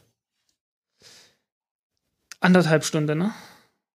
Ich glaube, es, es war hm, relativ. Irgendwas bis relativ 1 Uhr, irgendwas. Ja, Ach nee, ja, ich, ja, ich, ich, ich habe hier die Zeitumrechnung vergessen. Genau, du hast gerecht, eineinhalb Stunden. Ähm, ich kann schon mal sagen, ich werde mir das nicht anschauen. Ich äh, habe ja zurzeit einen festen Arbeitsplatz mit geregelten Arbeitszeiten. Das ist auch für mich ungewöhnlich, ähm, aber es geht halt nicht anders. Und ja. Äh, das. Du musst zu früh raus, ne? Das wäre das wäre Tierquälerei. Ja, so, so, früh müsste ich nicht raus. Also ich muss ja erst hier irgendwie um acht aufstehen, aber das wäre dann doch etwas zu spät. Ja, äh, kein Problem. Ähm, Guckt es euch an. Äh, SpaceX hat beim letzten Mal und wird auch dieses Mal zwei verschiedene Livestreams auf YouTube anbieten. Äh, einmal mit so dem allgemeinen äh, Palaver ringsrum, äh, mit einem Host und mit Interviews und allem Möglichen. Und dann gibt es noch den Puristen-Stream, äh, in dem man dann halt die ganzen technischen Daten und so weiter hört und wo dann auch äh, die, die ganzen Onboard-Live-Kameras gezeigt werden beim Flug. Äh, halt das, was, äh, das, was ich so sehen will. beim letzten Mal habe ich den großen Fehler gemacht, mir diesen Stream nicht anzuschauen, sondern den anderen. Nee, nee, beim Und, letzten Mal äh, haben wir das ja live kommentiert, da haben wir den unkommentiert. Ja, meine ich ja. Ja, du hast den unkommentierten geschaut, ich habe den anderen geschaut, weil ich mir gedacht habe, hey, beim Flug wird, werden die schon die gleichen Bilder zeigen. Äh, Pustekuchen. Tja. Also Leute, macht nicht diesen Fehler, wenn ihr äh, alle, alle schönen Bilder und Aufnahmen von den diversen Satelliten sehen wollt. Die Onboard-Aufnahmen vom Inneren der Rakete und äh, die Freisetzung der Satelliten letztes Mal. Ja, äh, das äh, empfehle ich euch jedenfalls. Äh, allerdings werden wir die Freisetzung des Satelliten höchstwahrscheinlich nicht live sehen, weil äh, das wird sehr viel später passieren. Äh, die Rakete kommt ja erstmal in den Parkorbit äh, und äh, wird dann irgendwann nochmal neu gezündet und die Freisetzung ist dann erst sehr, sehr viel später. Okay, Kommt dann meistens nicht mehr live. ja. Ähm, haben wir noch was zu SpaceX? Zu SpaceX. Äh, ja, wie hieß die, wie hieß die, das Schiff gleich nochmal? Ich komme gerade nicht. Ähm, äh, only auf, warte, ich, ich hab's gerade, ich hab's gerade im Artikel gelesen. Sie haben, sie haben jetzt so viel. Sie haben Of jetzt course I still love you. Of course I still love you, genau. Ja. Die war's. Äh, ja, auf der werden sie landen. Äh, die andere war ja Just Read the Instructions. Und dann haben sie noch eine dritte und da habe ich auch schon wieder den Namen vergessen. Äh, kommt alles von der Science-Fiction-Serie. Äh, die Culture Series von Ian Banks, glaube ich. Wenn ich mich jetzt nicht irre. Und äh, ja, wer wissen will, wo die Namen herkommt, äh, jetzt wisst es. Ähm, Ja, genau. Gehen wir Gehen wir weiter zu einem kleinen äh, Raketen-Start-up, das ein ganzes Land umfasst. Äh, kommen wir zu Indien und äh, kommen wir zu einer absoluten Lieblingsrakete von Frank. Ähm, Ja. Ich glaube, ich erlasse, überlasse jetzt dir einfach das Feld und du kannst jetzt mal erzählen, warum die GSLV so eine tolle Rakete ist. Also, sie ist knuffig, ganz einfach. Es ist die knuffigste Rakete da draußen. ich mag sie einfach. Äh, sieht, sieht einfach schön aus. Ich weiß nicht. äh, ja, Das ist die halt, GSLV Mark III, oder? ja, die Mark III. Ja, die sieht Äh, sehr lustig aus. Und äh, die hat schon mal einen Testflug gemacht. Ja, und das waren die Booster, die beiden Feststoffbooster und in der Mitte die, äh, ja, die, die Flüssigstufe, die große Flüssigstufe, die man halt äh, als erste Stufe oder als, als Kernstufe hatte. Äh, hat man getestet, hat funktioniert, war super. Fehlte allerdings noch die dritte Stufe. Äh, die dritte Stufe ist eine äh, oder soll eine äh, wasserstoffgetriebene Stufe werden. Und äh, das Triebwerk dafür wird halt komplett in Indien hergestellt, äh, ist ein wird das zweite sein. Ich glaube, die Mark II, also die GSLV Mark II hat schon mal eine, äh, ein Triebwerk benutzt, das aus Indien kam, aber die Mark III wird noch ein größeres Triebwerk haben und das wurde jetzt erfolgreich getestet.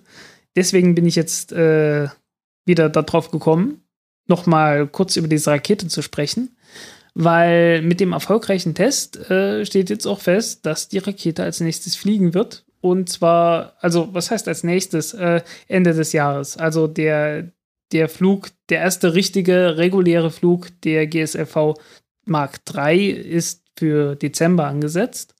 Und äh, ich kann auch sagen, ich freue mich drauf. Ich mag diese Rakete einfach. Ähm, derzeit ist es noch so, dass die, dass die mittlere Stufe äh, angetrieben wird von zwei Vikas, äh, Vikas-Triebwerken. Äh, Vikas klingt so ein bisschen wie Viking und wer sich noch an die Viking-Triebwerke erinnert, der erinnert sich auch an die Ariane-Rakete. Die Ariane 1 bis 4 hatte nämlich diese Viking-Triebwerke. Und als die Viking-Triebwerke entwickelt wurden, da haben die Franzosen äh, mit den Indern kooperiert und es kamen einige indische Techniker mit nach Frankreich und äh, die haben dort mitgearbeitet. Und äh, die haben dann zurück in Indien äh, eine Kopie davon gebaut.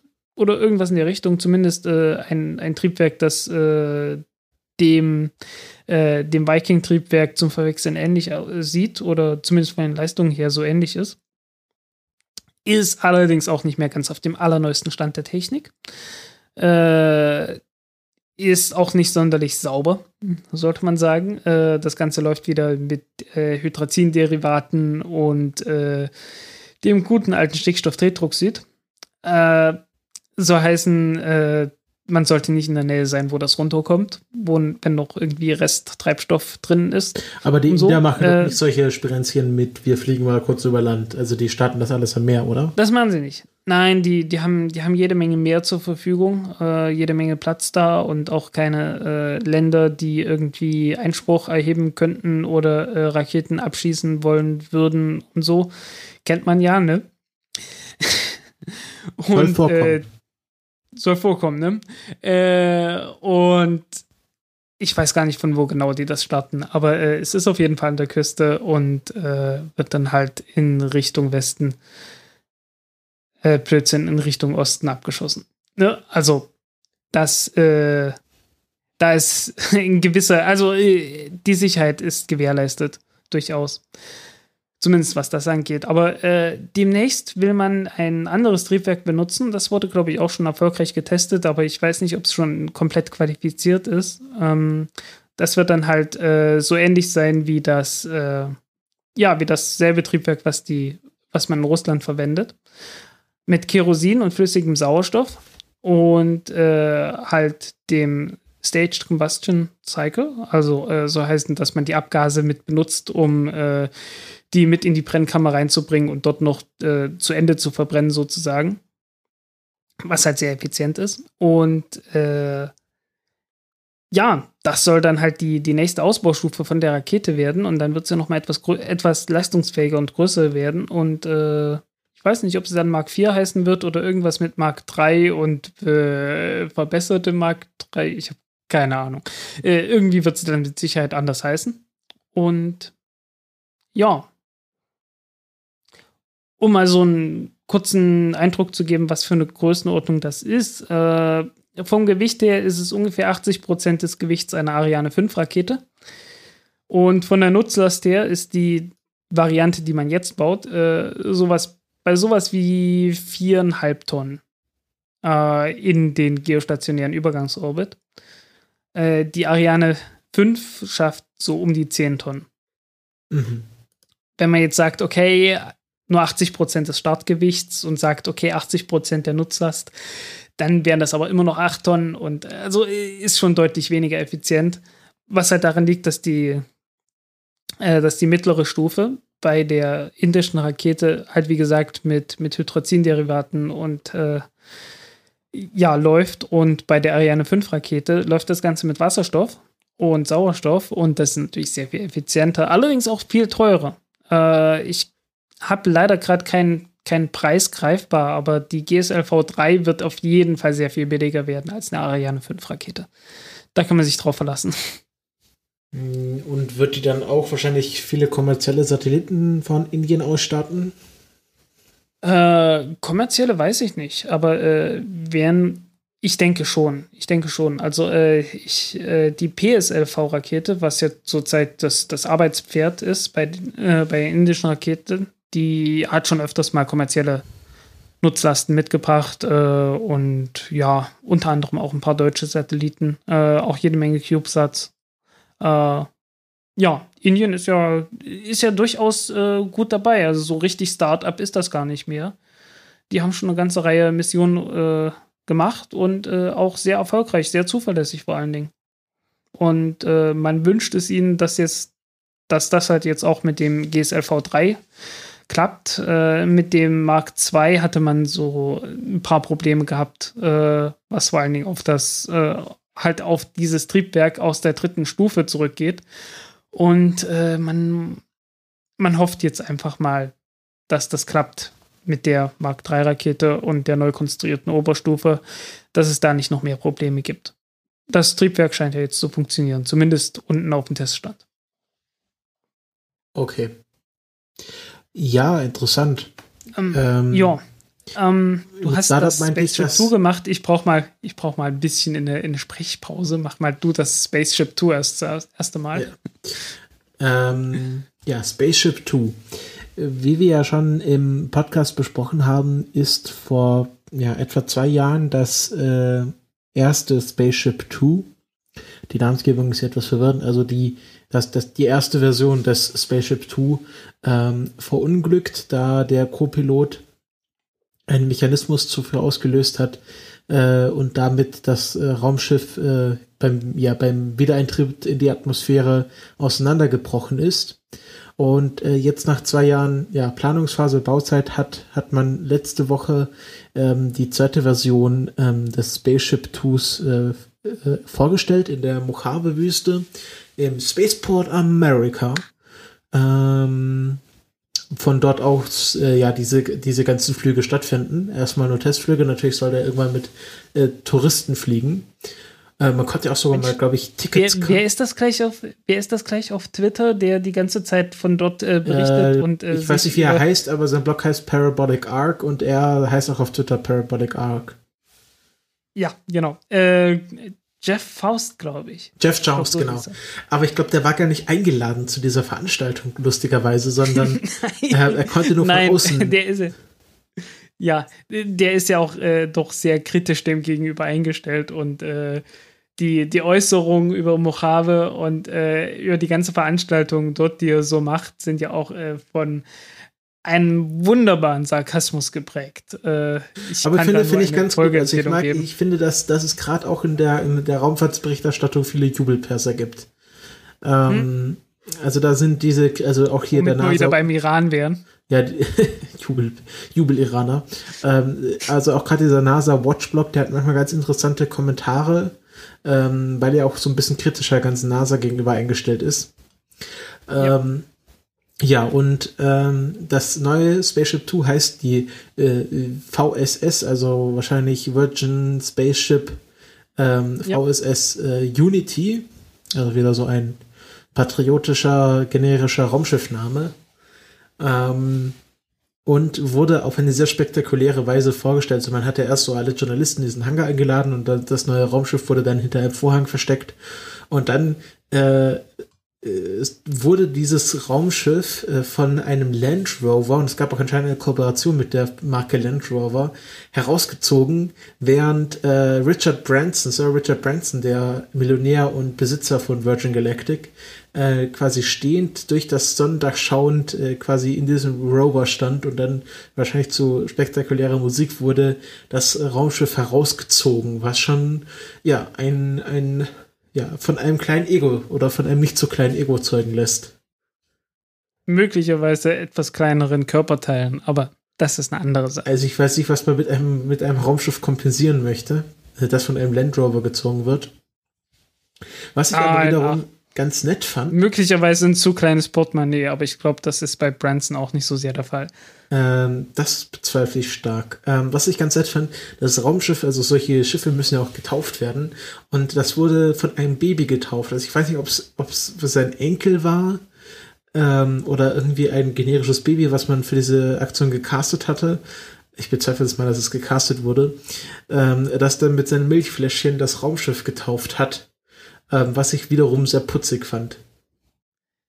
Okay, das habe ich mir nicht angeguckt ich weiß nicht, ich fand die ganze Fall. Ich, ich finde, was soll ich sagen? Ich finde Virgin Galactic einfach.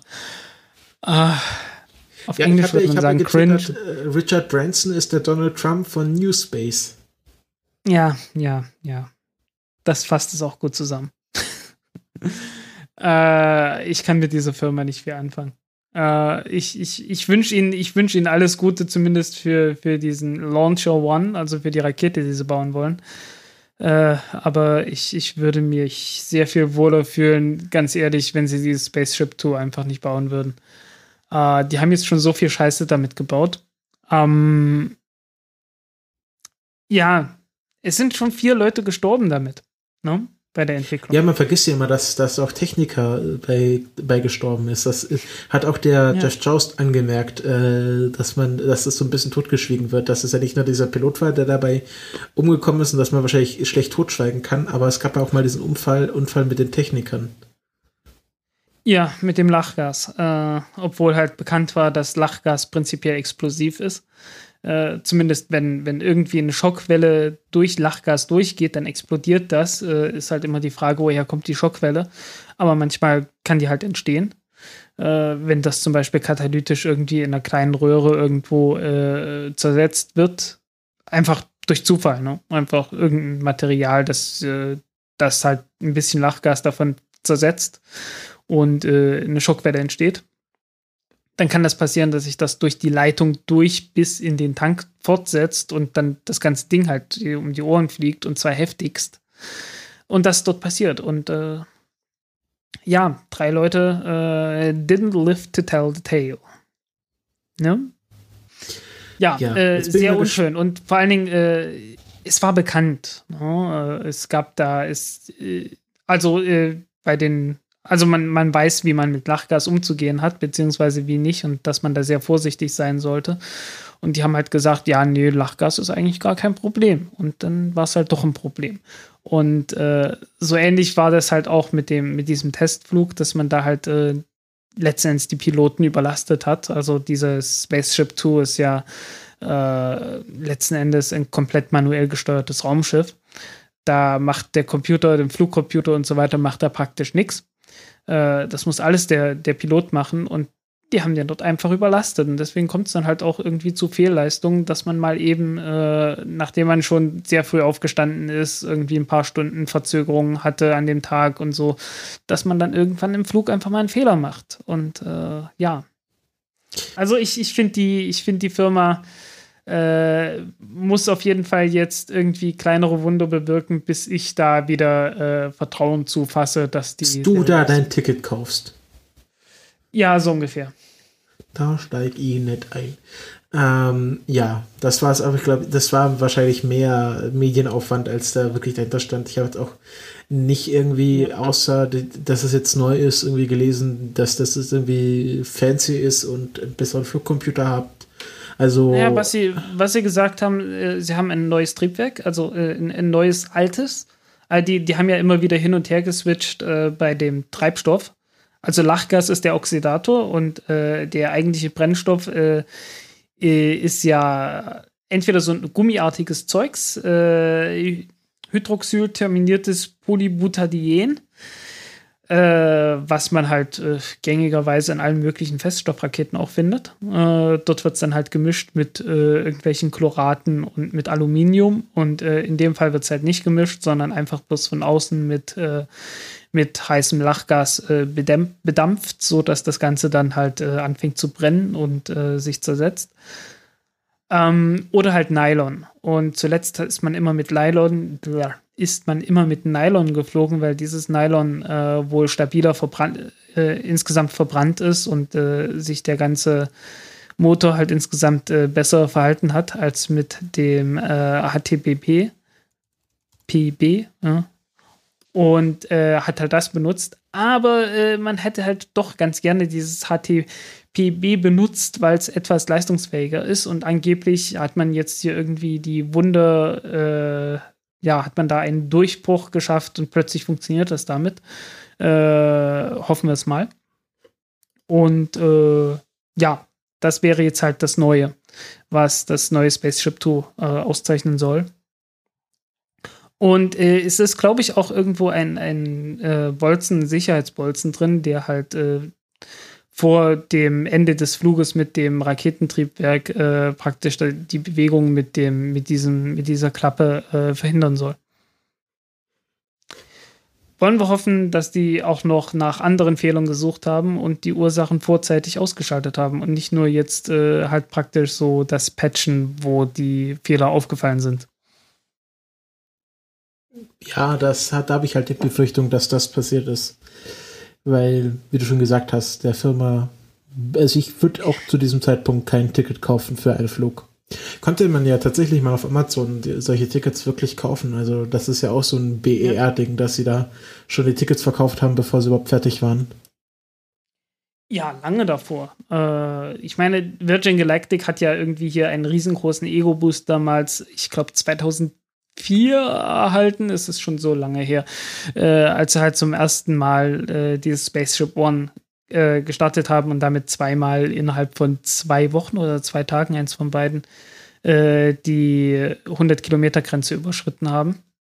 Äh, war auch nicht sonderlich äh, stabil, wenn man sich das so anguckt. also da das, das Flugzeug, äh, also dieses Raumschiff, das Spaceship One, mit dem sie da geflogen sind, hat sich dann halt beim Start erstmal ein paar Mal um die eigene Achse gedreht, bis es stabilisiert wurde. Aber es hat halt funktioniert und sie waren die Ersten und haben diesen Ansari X-Prize damals gewonnen.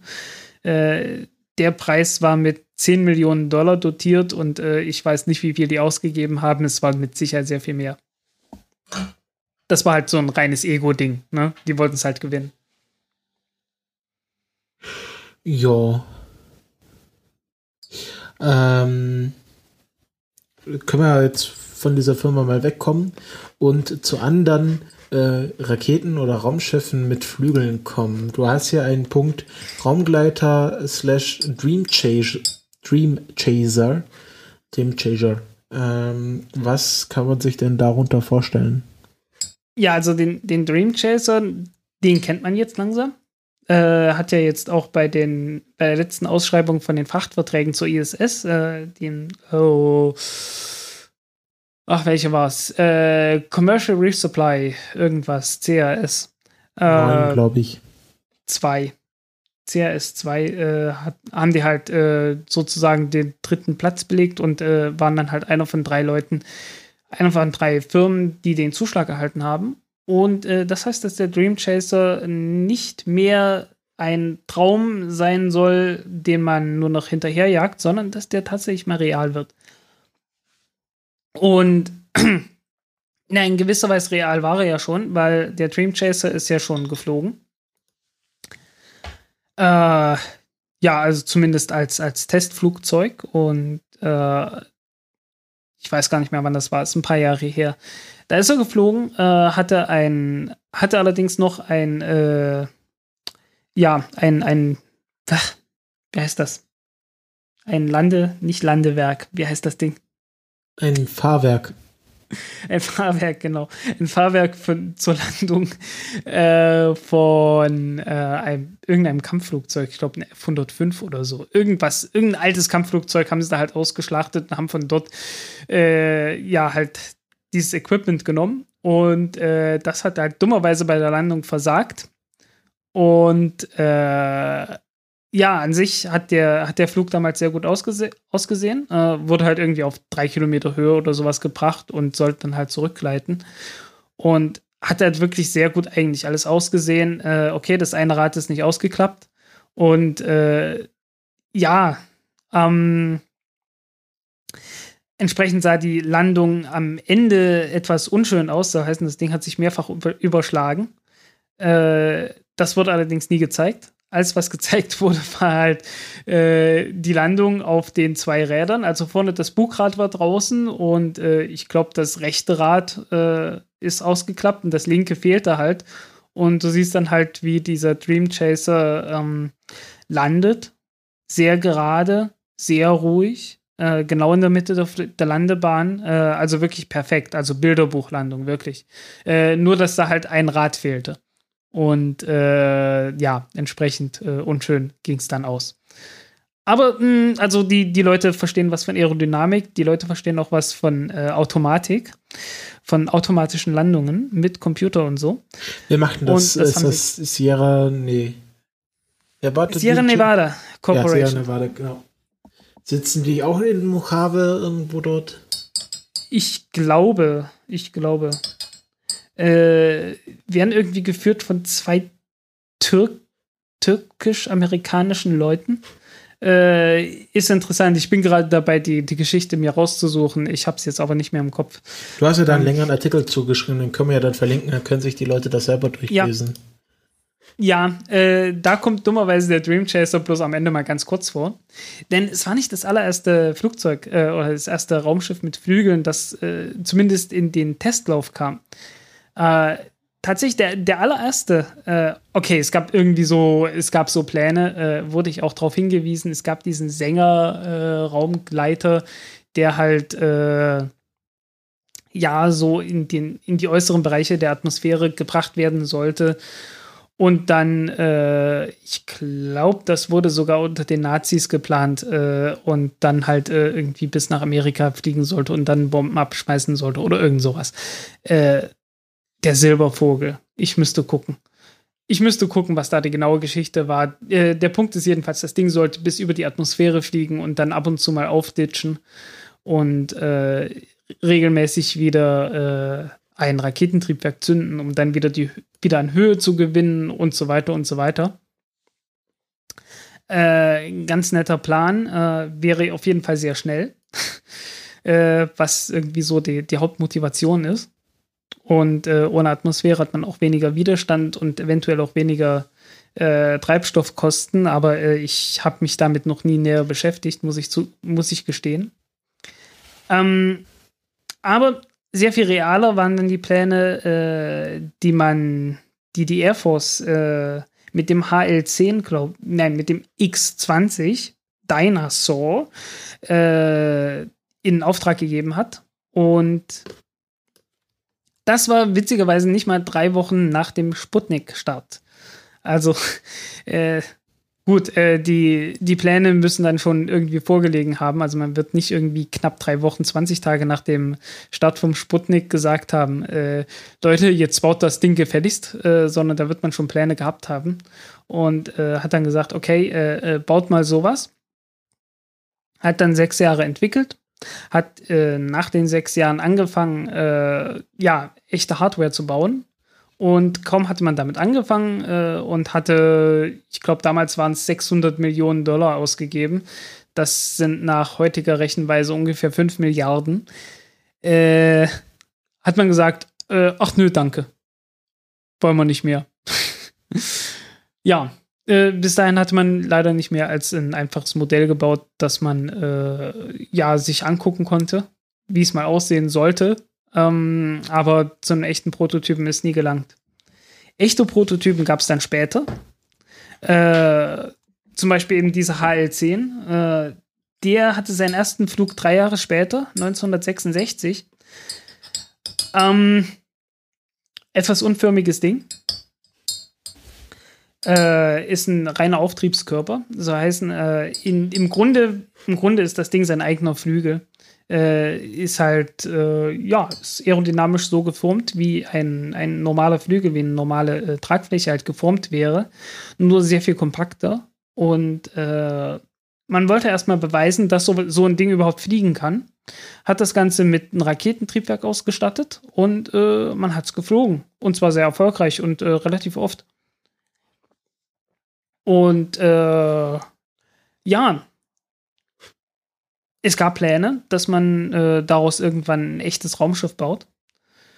Äh, irgendwie sehr verworrene Pläne irgendwie, dass man, dass man noch ein anderes Raumschiff da hochbringen wollte, zusammen mit denen und ach ja, äh, so, so richtig konkret war das alles nicht.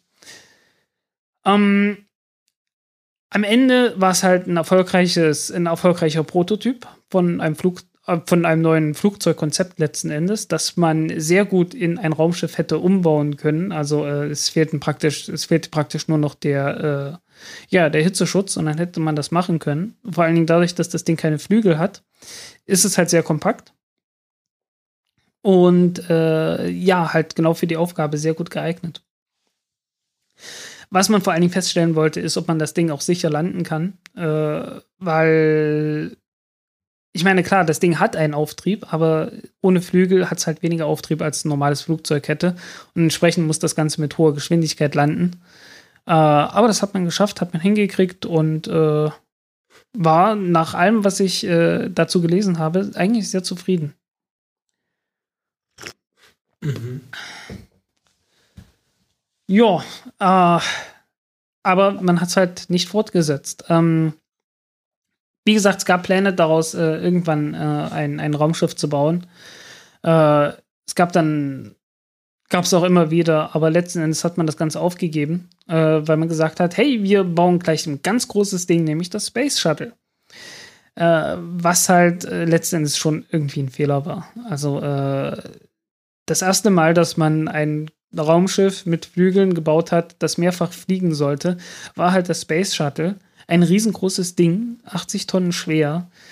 Äh, und keiner hatte irgendwelche Erfahrungen damit. Also äh, manchmal empfiehlt es sich halt doch erstmal das Krabbeln zu lernen, bevor man in den Sprint übergeht. Und äh, das hat man halt hier nicht gemacht. Und äh, ich glaube, ein großer Teil der, der Probleme, die man mit dem Space Shuttle hatte, äh, ja, beruhen einfach darauf, dass man keine Erfahrung damit hatte. Ja, äh, hätte man damals schon erstmal mit den kleinen Dingern angefangen, dann hätte man sicherlich rausgefunden, okay, das mit, das mit den Kacheln ist vielleicht nicht das Allerschlauste. Äh, 40.000 Kacheln an so einem Ding. Hm, vielleicht gibt es da Probleme, vielleicht fällt sowas ab. Äh, man hätte vor allen Dingen das ganze Material schon mal vorher austesten können. Man hätte äh, auch gewusst, wie man, die, wie man die einzelnen Triebwerke wieder aufarbeiten, was für ein Aufwand das genau bedeutet und so weiter. Und das hatte man halt alles nicht. Ne? Man hat halt äh, einfach nur das Ding gebaut, äh, das Space Shuttle, und dann gehofft, dass das schon alles irgendwie klappt. Ohne eine ernsthafte Erfahrungsbasis zu haben.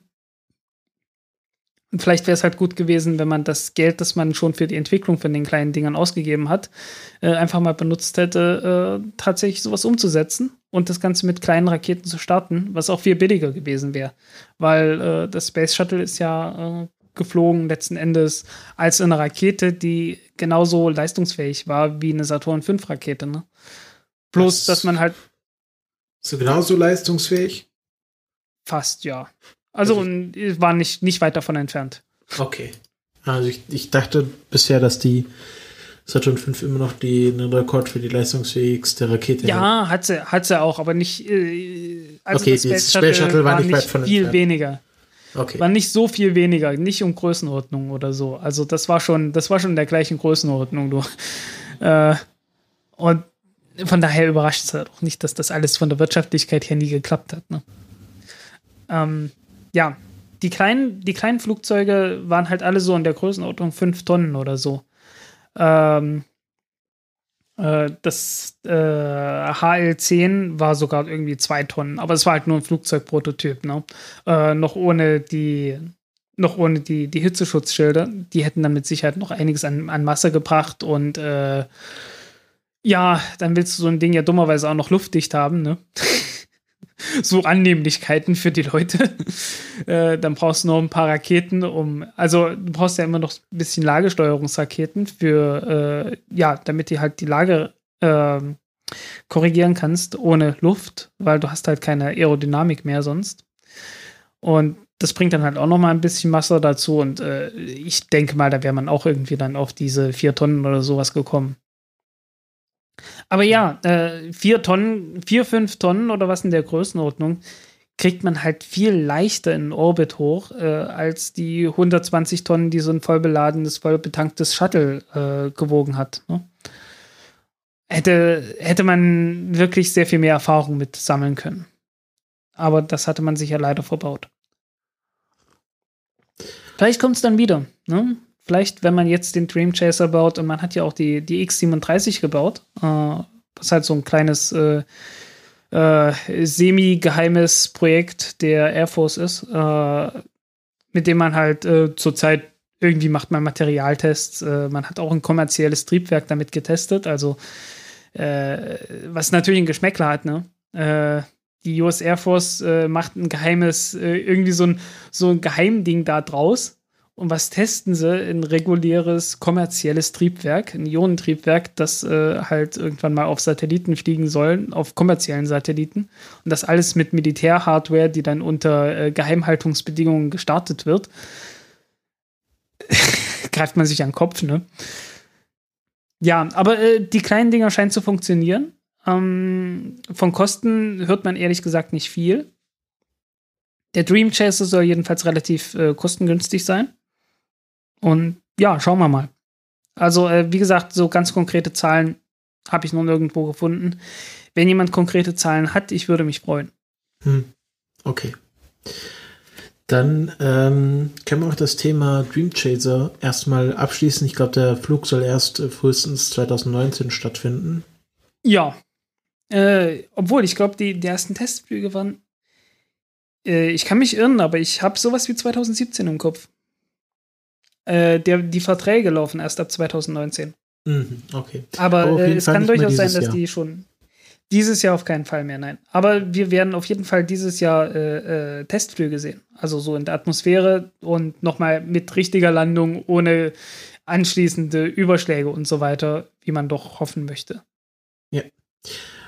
Gut, kommen wir jetzt zu einem, einer weiteren Serie in diesem Podcast. Die Raketenseifenoper hat eine neue Folge bekommen.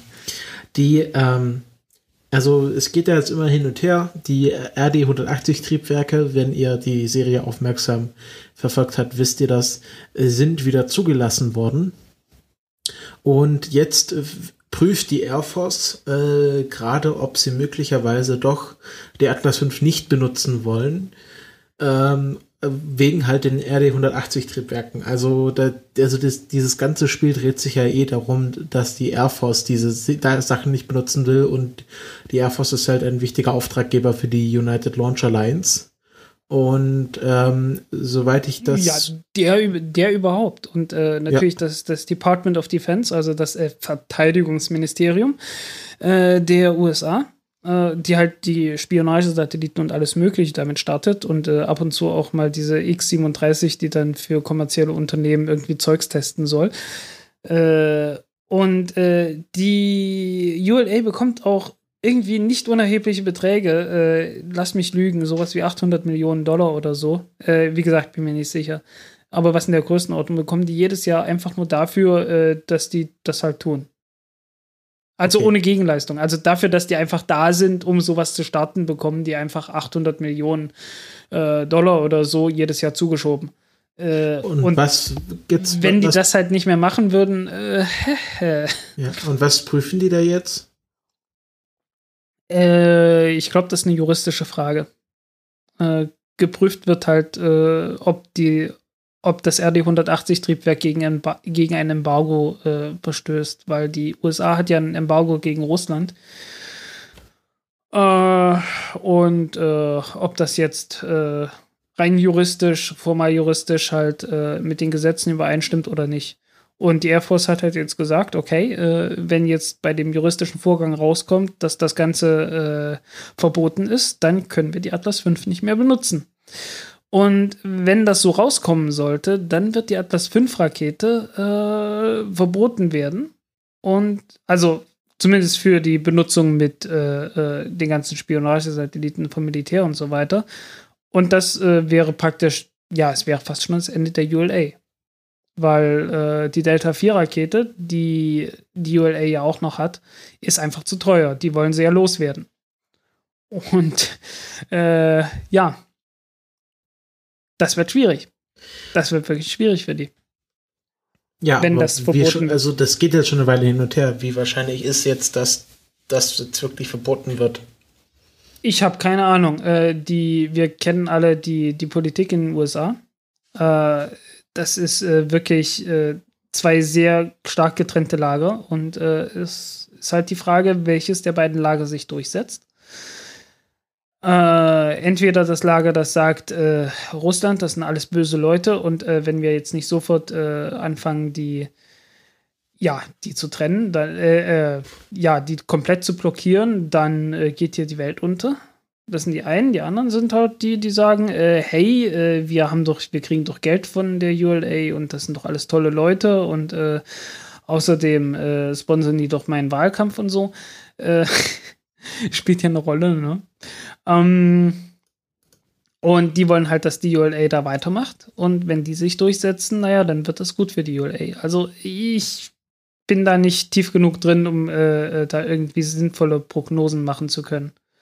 Also für mich ist das so ein 50-50-Ding. Ich habe, also noch nicht mal 50-50, ich habe einfach keine Ahnung. Also ich kann dazu keine, keine sinnvolle äh, Aussage treffen, außer halt, äh, dass es durchaus möglich ist. Jo. Dann ja. wollen wir das Tut auch gar mir leid, aber es ist halt, das ist halt, das ist halt Politik, aber äh, wie gesagt, je nachdem, wie es rauskommt. Äh, also ich meine, ich, ich, erinnere so an SpaceX, das war ja auch durchaus nicht äh, offensichtlich, dass SpaceX äh, in die Rolle kommen würde, in der sie jetzt sind. Die wurden ja mit allen möglichen Mitteln bekämpft und äh, es, es, sah ja lange durchaus so aus, als, wär, als wäre das andere Lager erfolgreich. Also zu sagen, dass die halt die diversen Aufträge nicht bekommen. Ne? Also ich meine, ich erinnere an die Air Force-Verträge. Ne? Äh, und ja, es ist, äh, es ist halt amerikanische Politik. Und äh, davon habe ich nicht so viel Ahnung, wie ich jetzt haben müsste, um, um dann eine sinnvolle Prognose abzugeben. Ja. Dann kommen wir zum nächsten Thema. Ich muss jetzt hier ein bisschen drängen. Schon etwas fortgeschrittene Uhrzeit. Ähm, du hast hier noch zwei Themen. Einmal, dass der Sent Sent Sentinel 3B Sentinel 3B. Mit ja. einer Rakott gestartet ist. Und da hast du nochmal extra Punkt Rakotts Trailer. Da weiß ich Ja. jetzt gar nichts zu, das musst du mir jetzt erklären. Mache ich, mache ich ganz kurz. Äh, also Sentinel 3B ist ein Forschungssatellit, ich glaube da von der ESA und äh, ich glaube, da geht es um Erdbeobachtung. Äh, ja, also äh, ich müsste ehrlich gesagt nachschauen. Äh, es geht auf jeden Fall um Erdbeobachtung, einmal getrennt, zweimal getrennt, halt einmal für Meer, einmal für Land. Äh, halt Landnutzung, äh, ja, Albedo, diverse Spektrographen haben sie drauf gehabt äh, und so weiter. Ich bin mir nicht mehr sicher, ob sie einen Altimeter drauf hatten oder nicht, oder ob ich das jetzt gerade mit einem anderen Satelliten verwechsle. Ähm, interessant, ja, ich weiß, ich bin, ich habe immer wieder diesen Raketenfokus, ne? äh, interessant ist daran einfach nur, dass die Rokot äh, wird halt vertrieben von Rakott wird halt äh, vertrieben von einem Unternehmen namens Eurorokot oder Eurocot, äh, das halt ein Verbund ist aus einem russischen, aus ja, irgendwie russischen Unternehmen oder äh, russischer Regierung sogar und dem DLR. Also ist so halb deutsch, ne? Was ist jetzt so eine Rokot-Rakete? Eine Rokot ist eine S äh, Rakot-Rakete ist eine SS-19 äh, und damit eine, ja, ja, eine Langstreckenrakete, ne? Mit der man früher halt äh, Atombomben gestartet hätte. Und äh, hat halt praktisch die ersten beiden Stufen davon benutzt. Hat äh, die letzte Stufe zusammen mit der Atombombe halt weggelassen und stattdessen eine Britz-DM-Raket äh, Raketenstufe draufgesetzt und äh, benutzt die jetzt halt, um äh, Satelliten zu starten. Und das halt schon äh, seit einiger Zeit und auch mit deutscher Unterstützung und äh, ja, äh, ist relativ interessant, sich den Start mal anzuschauen, äh, weil gestartet wird das Ganze aus einer Röhre heraus äh, die frei rumsteht. Und normalerweise würde diese Röhre äh, nicht frei rumstehen, sondern die wäre in der Erde vergraben, weil die Röhre äh, simuliert sozusagen die normale Umgebung, aus der so eine äh, Rakete gestartet werden würde, nämlich aus einem Raketensilo. Gut, äh, ja, verbunkertes Raketensilo halt, ne? Mhm. kommt halt bloß eine, eine relativ normale Raketenstufe obendrauf. Äh, zusammen mit halt Nutzlastverkleidung, Nutzlast und fertig. Und äh, ja, halt relativ normaler Vorgang, dass man sowas tut, äh, weil äh, solche, solche Interkontinentalraketen äh, geben halt irgendwann den Geist auf, haben eine begrenzte Lebensdauer und äh, bevor die, bevor die Lebensdauer um ist, wird man halt dazu geneigt sein, diese Raketen zu benutzen und da hoffentlich äh, noch für längere Zeit der nächste Atomkrieg ausbleibt, äh, setzt man dann halt keine Atombomben drauf. Und äh, noch etwas weiter geht man halt mit der Strela-Rakete. Da hat man halt keine Britz-M-Rakete draufgesetzt, äh, Raketenstufe draufgesetzt, oder Britz-DM, glaube ich. Äh, der Unterschied ist einfach, bei der Britz-M hat man halt noch ein, äh, ich weiß gar nicht, wie man das richtig ausspricht, B-R-I-Z. Wie spricht der Russe das? Britz. Britz. Briss. Bin jemand Briss? Briss? Briss? Ja. Okay. Ja, so Britz. Also ich glaube, Britz passt schon. Britz. Ja. Ja. Müsste ich okay. jetzt das Äh, Kyrillische hier- zu sehen. Ah ja, okay. Ich schaue es gerade Ähm, mal nach. Ja. Ähm, wie gesagt, alle anderen äh, haben sich hoffentlich rechtzeitig die Ohren zugehalten. Jeden, der es stört. Ja, Jedenfalls bei der Pries. Bries. Okay. Äh, Ja. Wie gesagt, alle, die es, alle, die es stört, äh, haben sich hoffentlich rechtzeitig die Ohren zugehalten, wenn ich Bries falsch gesagt habe. Oder Briss. Ähm, ja, sag mal Briss. Briss, okay. Ja.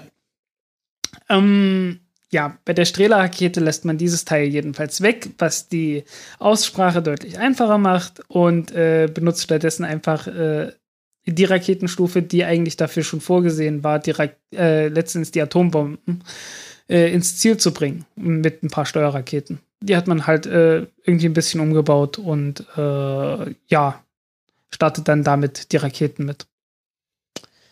Ja, äh, dabei ist mir übrigens aufgefallen, äh, dass die Schubverteilung von diesen Raketen letzten Endes genauso ist wie die von der nordkoreanischen Rakete, von der UNH-3. Ähm, womit ich jetzt gewisse Zweifel an der Analyse hege, äh, die ich letztes Mal gelesen hatte und äh, auch so hingenommen hatte, äh, dass es da einen ernsthaften Unterschied gibt und die wirklich komplett für äh, nur für den Raumfahrt, nur für die Raumfahrt entwickelt wurde. Also äh, ich habe zumindest jetzt gewisse Zweifel und äh, das ist noch nicht, das ist alles noch nicht hieb- und stich- und spruchfest, aber äh, ich werde mir das auf jeden Fall, äh, ich werde das auf jeden Fall weiter beobachten und äh, ja, irgendwann werde ich mit Sicherheit zu einer anderen oder zumindest zu irgendeiner, äh, ja, pff, zu irgendeinem Ergebnis bei dieser Überlegung äh, kommen, ob wem ich jetzt hier eher glaube. Aber wie gesagt, äh, ich bin in der glücklichen Wei äh, in der glücklichen Lage, dass ich hier gemütlich in einem, na, zwar nicht im Sessel, aber zwar aber in einem relativ gemütlichen Stuhl sitze, dass ich mit der Politik an sich, zumindest mit den Entscheidungen, überhaupt nichts zu tun habe und deswegen den Luxus genießen darf, äh, dass ich zwischen zwei äh, Möglichkeiten im Kopf hin und her segeln kann und äh, schauen kann, äh, hat Nordkorea jetzt nun eine, lang, eine potenzielle Langstreckenrakete gebaut oder äh, also eine vornehmlich äh, als Langstrecken geplante Rakete gebaut oder eine vornehmlich als äh, Satellitenstart-Einrichtung gebaute Rakete gebaut oder nicht. Und äh, ich werde mir da auch alle Zeit nehmen und da keine voreiligen Schlüsse ziehen. Ganz einfach, weil ich äh, überhaupt nichts damit zu tun habe und mir diesen Luxus genießen kann, äh, genehmigen kann. Und das werde ich jetzt auch tun. Und dann ja. werde ich sehen, äh, was irgendwann rauskommt, ne? Genau. Ähm, damit sind wir durch die Hauptthemen dieser Sendung durch, haben hm. ein ja. ganz, schön, meine, ganz immerhin, schönes Programm. Immerhin, gemacht. wir sind immerhin, wir sind beim Countdown Podcast und nicht beim Countdown Stammtisch. Von daher brauche ich hier keine Stammtischparolen rauszuhauen. Das ist, finde ich, sehr gut. Finde ich sehr gut, dass du es machst. Ähm, Kommentare hatten wir diese Woche keine. Nur nachschauen. Wir hatten, der Komplott meinte, dass wir letzte Woche die, oder letzte Folge die ähm, Gravitationswellen vergessen hätten, haben wir jetzt nachgeholt, beziehungsweise jetzt erst gemacht. Ähm, ja. Ah, Moment, Moment. Wir wurden gebeten. Wir wurden gebeten, einen Podcast zu nennen und das werden wir jetzt auch tun. Ja, da komme ich ja, also im Chat gab es äh, reichlich Anmerkungen von Yoga und der Tine. Äh, der Yoga meinte, als ich ähm, meine Geschichtskategorie hatte, dass es ja natürlich auch den äh, Podcast gibt, der sich nur diesem Thema widmet, nämlich de, dem englischen Podcast Space Rocket History der. Ja, glaub, kommt von, kommt von History Toby. Nein, nein, nein, nein. History nein, Toby. Nein, nicht. Ah, nein, das ist noch mein anderer. Oh, Mann. Oh, Mann. Den, den History Toby hatten wir ja schon mal empfohlen. Der macht den Weltraumbahnhof-Podcast. Ah, darauf willst du hinaus. Ja. Ich verstehe schon. Ja, weil der hat eine Kickstarter-Kampagne gestartet. Eine Kickstarter. Kick, Kickstarter, Kick, Kickstarter. Kickstarter. Ja, äh, jedenfalls äh, hatte und er hat uns gebeten, wir sollen doch darauf hinweisen. Und äh, wer helfen möchte, diesen, den seinigen Podcast, der da heißt, ich, äh, wie heißt er eigentlich? Warte, lass mich das mal machen. Ähm, also er sammelt ähm, äh, einen, einen, den fantastischen Betrag von 44 Euro ähm, ein, um quasi den, den regulären Ablauf seines Podcasts namens Weltraumbahnhof zu finanzieren oder so anzukurbeln. Ähm, das ist ein Podcast, den wir hier schon empfohlen haben. Er widmet sich in jeder Folge einem Raketenstart, erklärt, was es mit der Rakete und der Nutzlast auf sich hat. Und das ist so eine, ja, so eine Art äh, Hilfspodcast, also kommt dann äh, zu jedem Raketenstart raus und erklärt dann, was da eigentlich in den Weltraum geflogen ist und wie es in den Weltraum geflogen ist. Finde ich ganz nett, ein kleiner Service-Podcast für alle Weltrauminteressierten.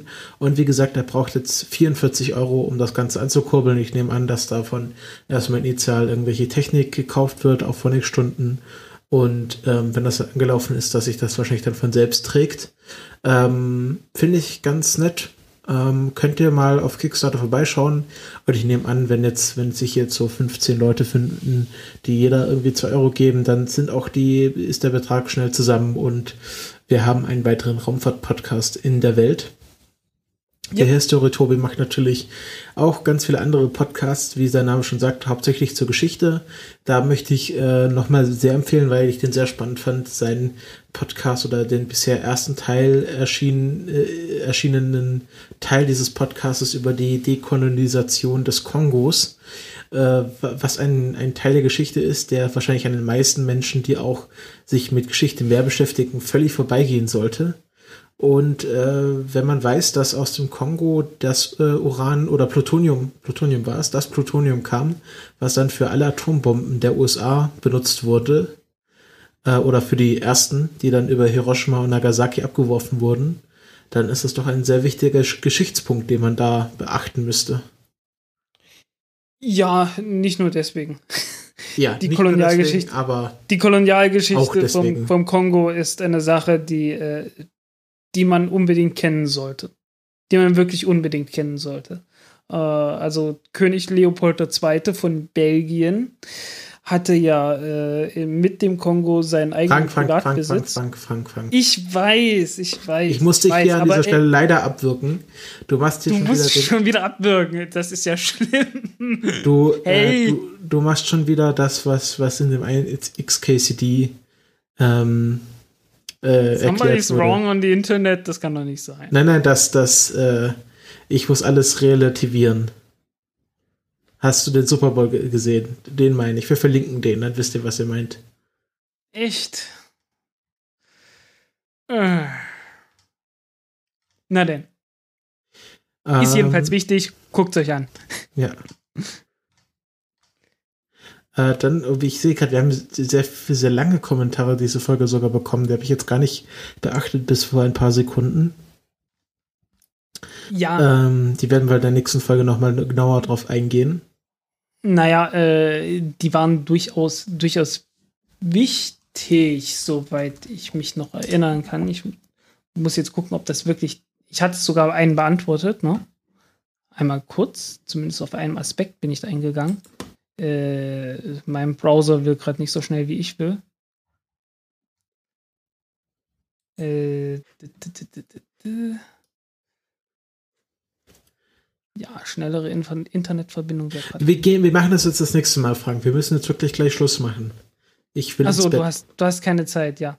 ja. Nein, aber äh, ist, ist auf jeden Fall angekommen. Äh, wie gesagt, äh, der, der Kommentar, ich weiß, ich will ich will wirklich mehr äh, Theorie dahinter machen. Ähm, mehr Exkurse, ich weiß, ich will das. Aber ich habe das, ich habe halt das Problem, dass ich öfters mal jetzt keine Zeit mehr so viel habe wie am Anfang.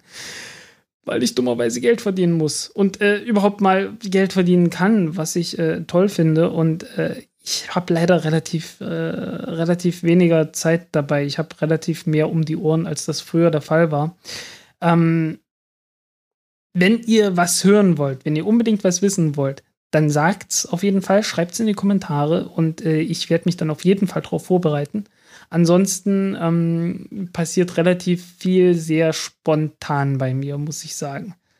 Okay? Ähm, und ihr könnt meine Spontanität da einfach mal auf die, äh, ein bisschen auf die Sprünge helfen und das wäre, das wäre durchaus hilfreich. Okay? Ja. Ähm, ich glaube, das waren alle Kommentare zu der Folge. Wir haben eine Einzelspende über PayPal bekommen, über 20 Euro heute Morgen. Wo ich nicht weiß, für welchen Podcast. Ähm, liebe Frederike oder äh, Freddy die Allmächtige, wie ihr, ihre E-Mail-Adresse anfängt, ähm, schreib doch einfach mal dazu oder melde dich doch einfach mal, wenn es für den Counter-Podcast ist, weil ich bekomme dann so eine Spende und da steht nicht dabei, für was jetzt genau. Und ich möchte natürlich in dem entsprechenden Podcast den Leuten danken. Und jetzt muss ich in allen Podcasts der Frederike danken, was natürlich kein Problem ist, aber es ist doch, äh, es, ja, es wäre doch einfach äh, auch für euch praktisch, wenn ihr da irgendwie gebauchpinseln wollt, ob eurer Spende, wenn ihr dazu schreibt, für welchen Podcast das ist. Aber 20 Euro, ich will weißt du, geschenkter Gaul, schaut man nicht ins Maul. Will mich nicht beklagen. Ja, wieso auch? Ähm, Und ja, äh, außerdem, außerdem, äh, alle deine Podcasts haben es wirklich verdient, von daher. Hey. Naja, sagen wir mal drei Viertel davon. Ähm, dann natürlich haben wir jede Menge Flatter-Unterstützer. Ich sehe immer noch nicht die Namen bei Flatter, sonst würde ich die alle vorlesen. Tut mir leid. Ähm, ja, gerade eben vor zwei Stunden für unsere 32C3-Folge wieder ein Flatter eingegangen. Danke für alle Flatter-Unterstützungen. Ähm, und natürlich für unsere drei, mittlerweile muss man sagen, drei Patronen, die uns bei Patreon fleißig unterstützen und dafür natürlich auch äh, jede Folge als ungeschnittene Version und manchmal sogar ein paar Tage vorher bekommen. Ähm, denen danken wir auch. Äh, und ganz zum Schluss wollten wir noch ein paar Surf-Tipps geben für alle, die jetzt noch dran geblieben sind. Da habe ich äh, einmal ein Video von Tom Scott, den wir letzte Folge schon mal besprochen hatten. Der war bei, ähm, bei eine, irgendeiner Satellitenfirma, ich weiß nicht mehr den Namen, bei einer Satellitenfirma in den Niederlanden und hat sich mal dort den Reihenraum angeschaut, wo Satelliten gebaut werden. Ist ein sehr interessantes Video. Wird ist in den Notes verlinkt, kann Ja. man sich mal anschauen. Ja, habe ich mir angeschaut. Äh, durchaus schön. Äh, auch mit einem echten Satelliten, Ja. den man in die Hand nehmen kann, ein CubeSat. Genau. Ähm, das zweite Video, und das ist jetzt mehr so was im Bereich lustig. Ich bin da, also ich hatte ja schon lange die Meinung, dass Tom Scott, äh, dass äh, Scott Kelly, umgekehrt, dass Scott Kelly nach seinem einen Jahr auf der Raumstation anfängt, etwas, ja, wunderlich zu werden. Und das hat sich jetzt endgültig bestätigt. Er ist nämlich am Montag, äh, hat er ein Gorilla-Kostüm. Und das ist jetzt kein Scherz, das ist wirklich passiert. Er hat ein Gorilla-Kostüm auf der ISS angezogen, was ihm anscheinend sein Bruder ähm, Mark Kelly hochgeschickt hat. Ähm, und hat dann Tim Copra, seinen äh, amerikanischen Astronautenkollegen, äh, durch die äh, ISS gejagt und Mark Kelly hat das dann mit Benny Hill Mus- Musik unterlegt und es ist ein sehr, sehr lustiges Video.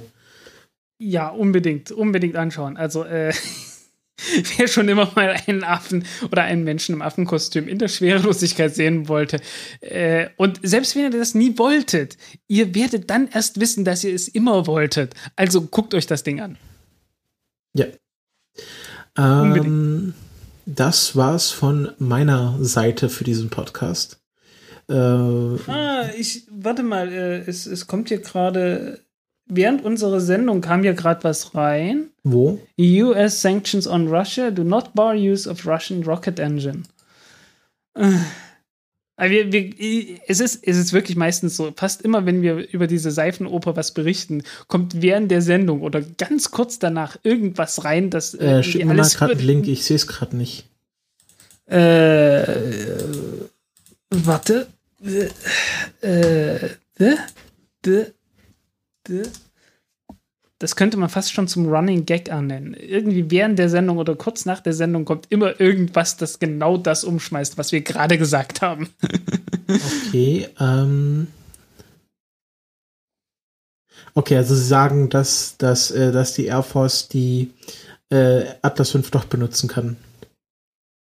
Ja, irgend sowas. Äh, äh, wie gesagt, wir, wir lesen das selbst jetzt gerade erst, äh, aber wie gesagt, es, es sieht irgendwie so aus wie. Äh, Naja, aus der, Überschrift kann man sich denken, okay, es gibt Ja. äh, Sanktionen äh, von der USA gegen Russland und diese Sanktionen äh, beinhalten nicht die, die den Kauf von RD-180 Triebwerken und damit, ähm, was ich mir auch schon fast gedacht habe, dass die aus wirtschaftlichen Überlegungen die Atlas 5 nicht stilllegen werden. Äh, und dann gab es hier noch irgendwas. And McCain added that the RD-180 ban the same month that SpaceX made a big donation to his non-profit McCain Institute. Hm. Ah, okay, es gab da, es, es floss Es gab Geld. da wohl, es, es ist da wohl eine, ja, es ist da wohl Geld geflossen. Äh, wie auch immer. Äh, ist jetzt nicht so, dass bei der ULA noch nie irgendwo Geld geflossen wäre. Nein, Also, ein, ein Schelm, der Äh, Böses hab dabei ich- denkt. Habe ich, hab ich gerüchteweise gehört. Äh, pures Gerücht. Ähm, ja, mit dieser Meldung äh, verabschieden wir euch äh, aus dieser Folge. Wir hoffen, es hat euch gefallen. Wie immer, hinterlasst uns Kommentare zu Anmerkungen auf Facebook. Nee, doch, Facebook geht auch. Äh, Twitter und äh, ja, in den Blog-Kommentaren. Ihr könnt es auch direkt antwittern, uns eine Brieftaube schicken oder äh, Raketenpost. Habe ich ja bei Orbital Mechanic Mechanics gelernt, gibt es auch. Ja, äh, und wie gesagt, wenn ihr irgendwas erklärt haben wollt, dann fragt nach. Äh, ich werde und, und ja, helft meine Spontanität da etwas auf die Sprünge. Ne? Ja, damit sagen wir auf Wiederhören. Auf Wiederhören.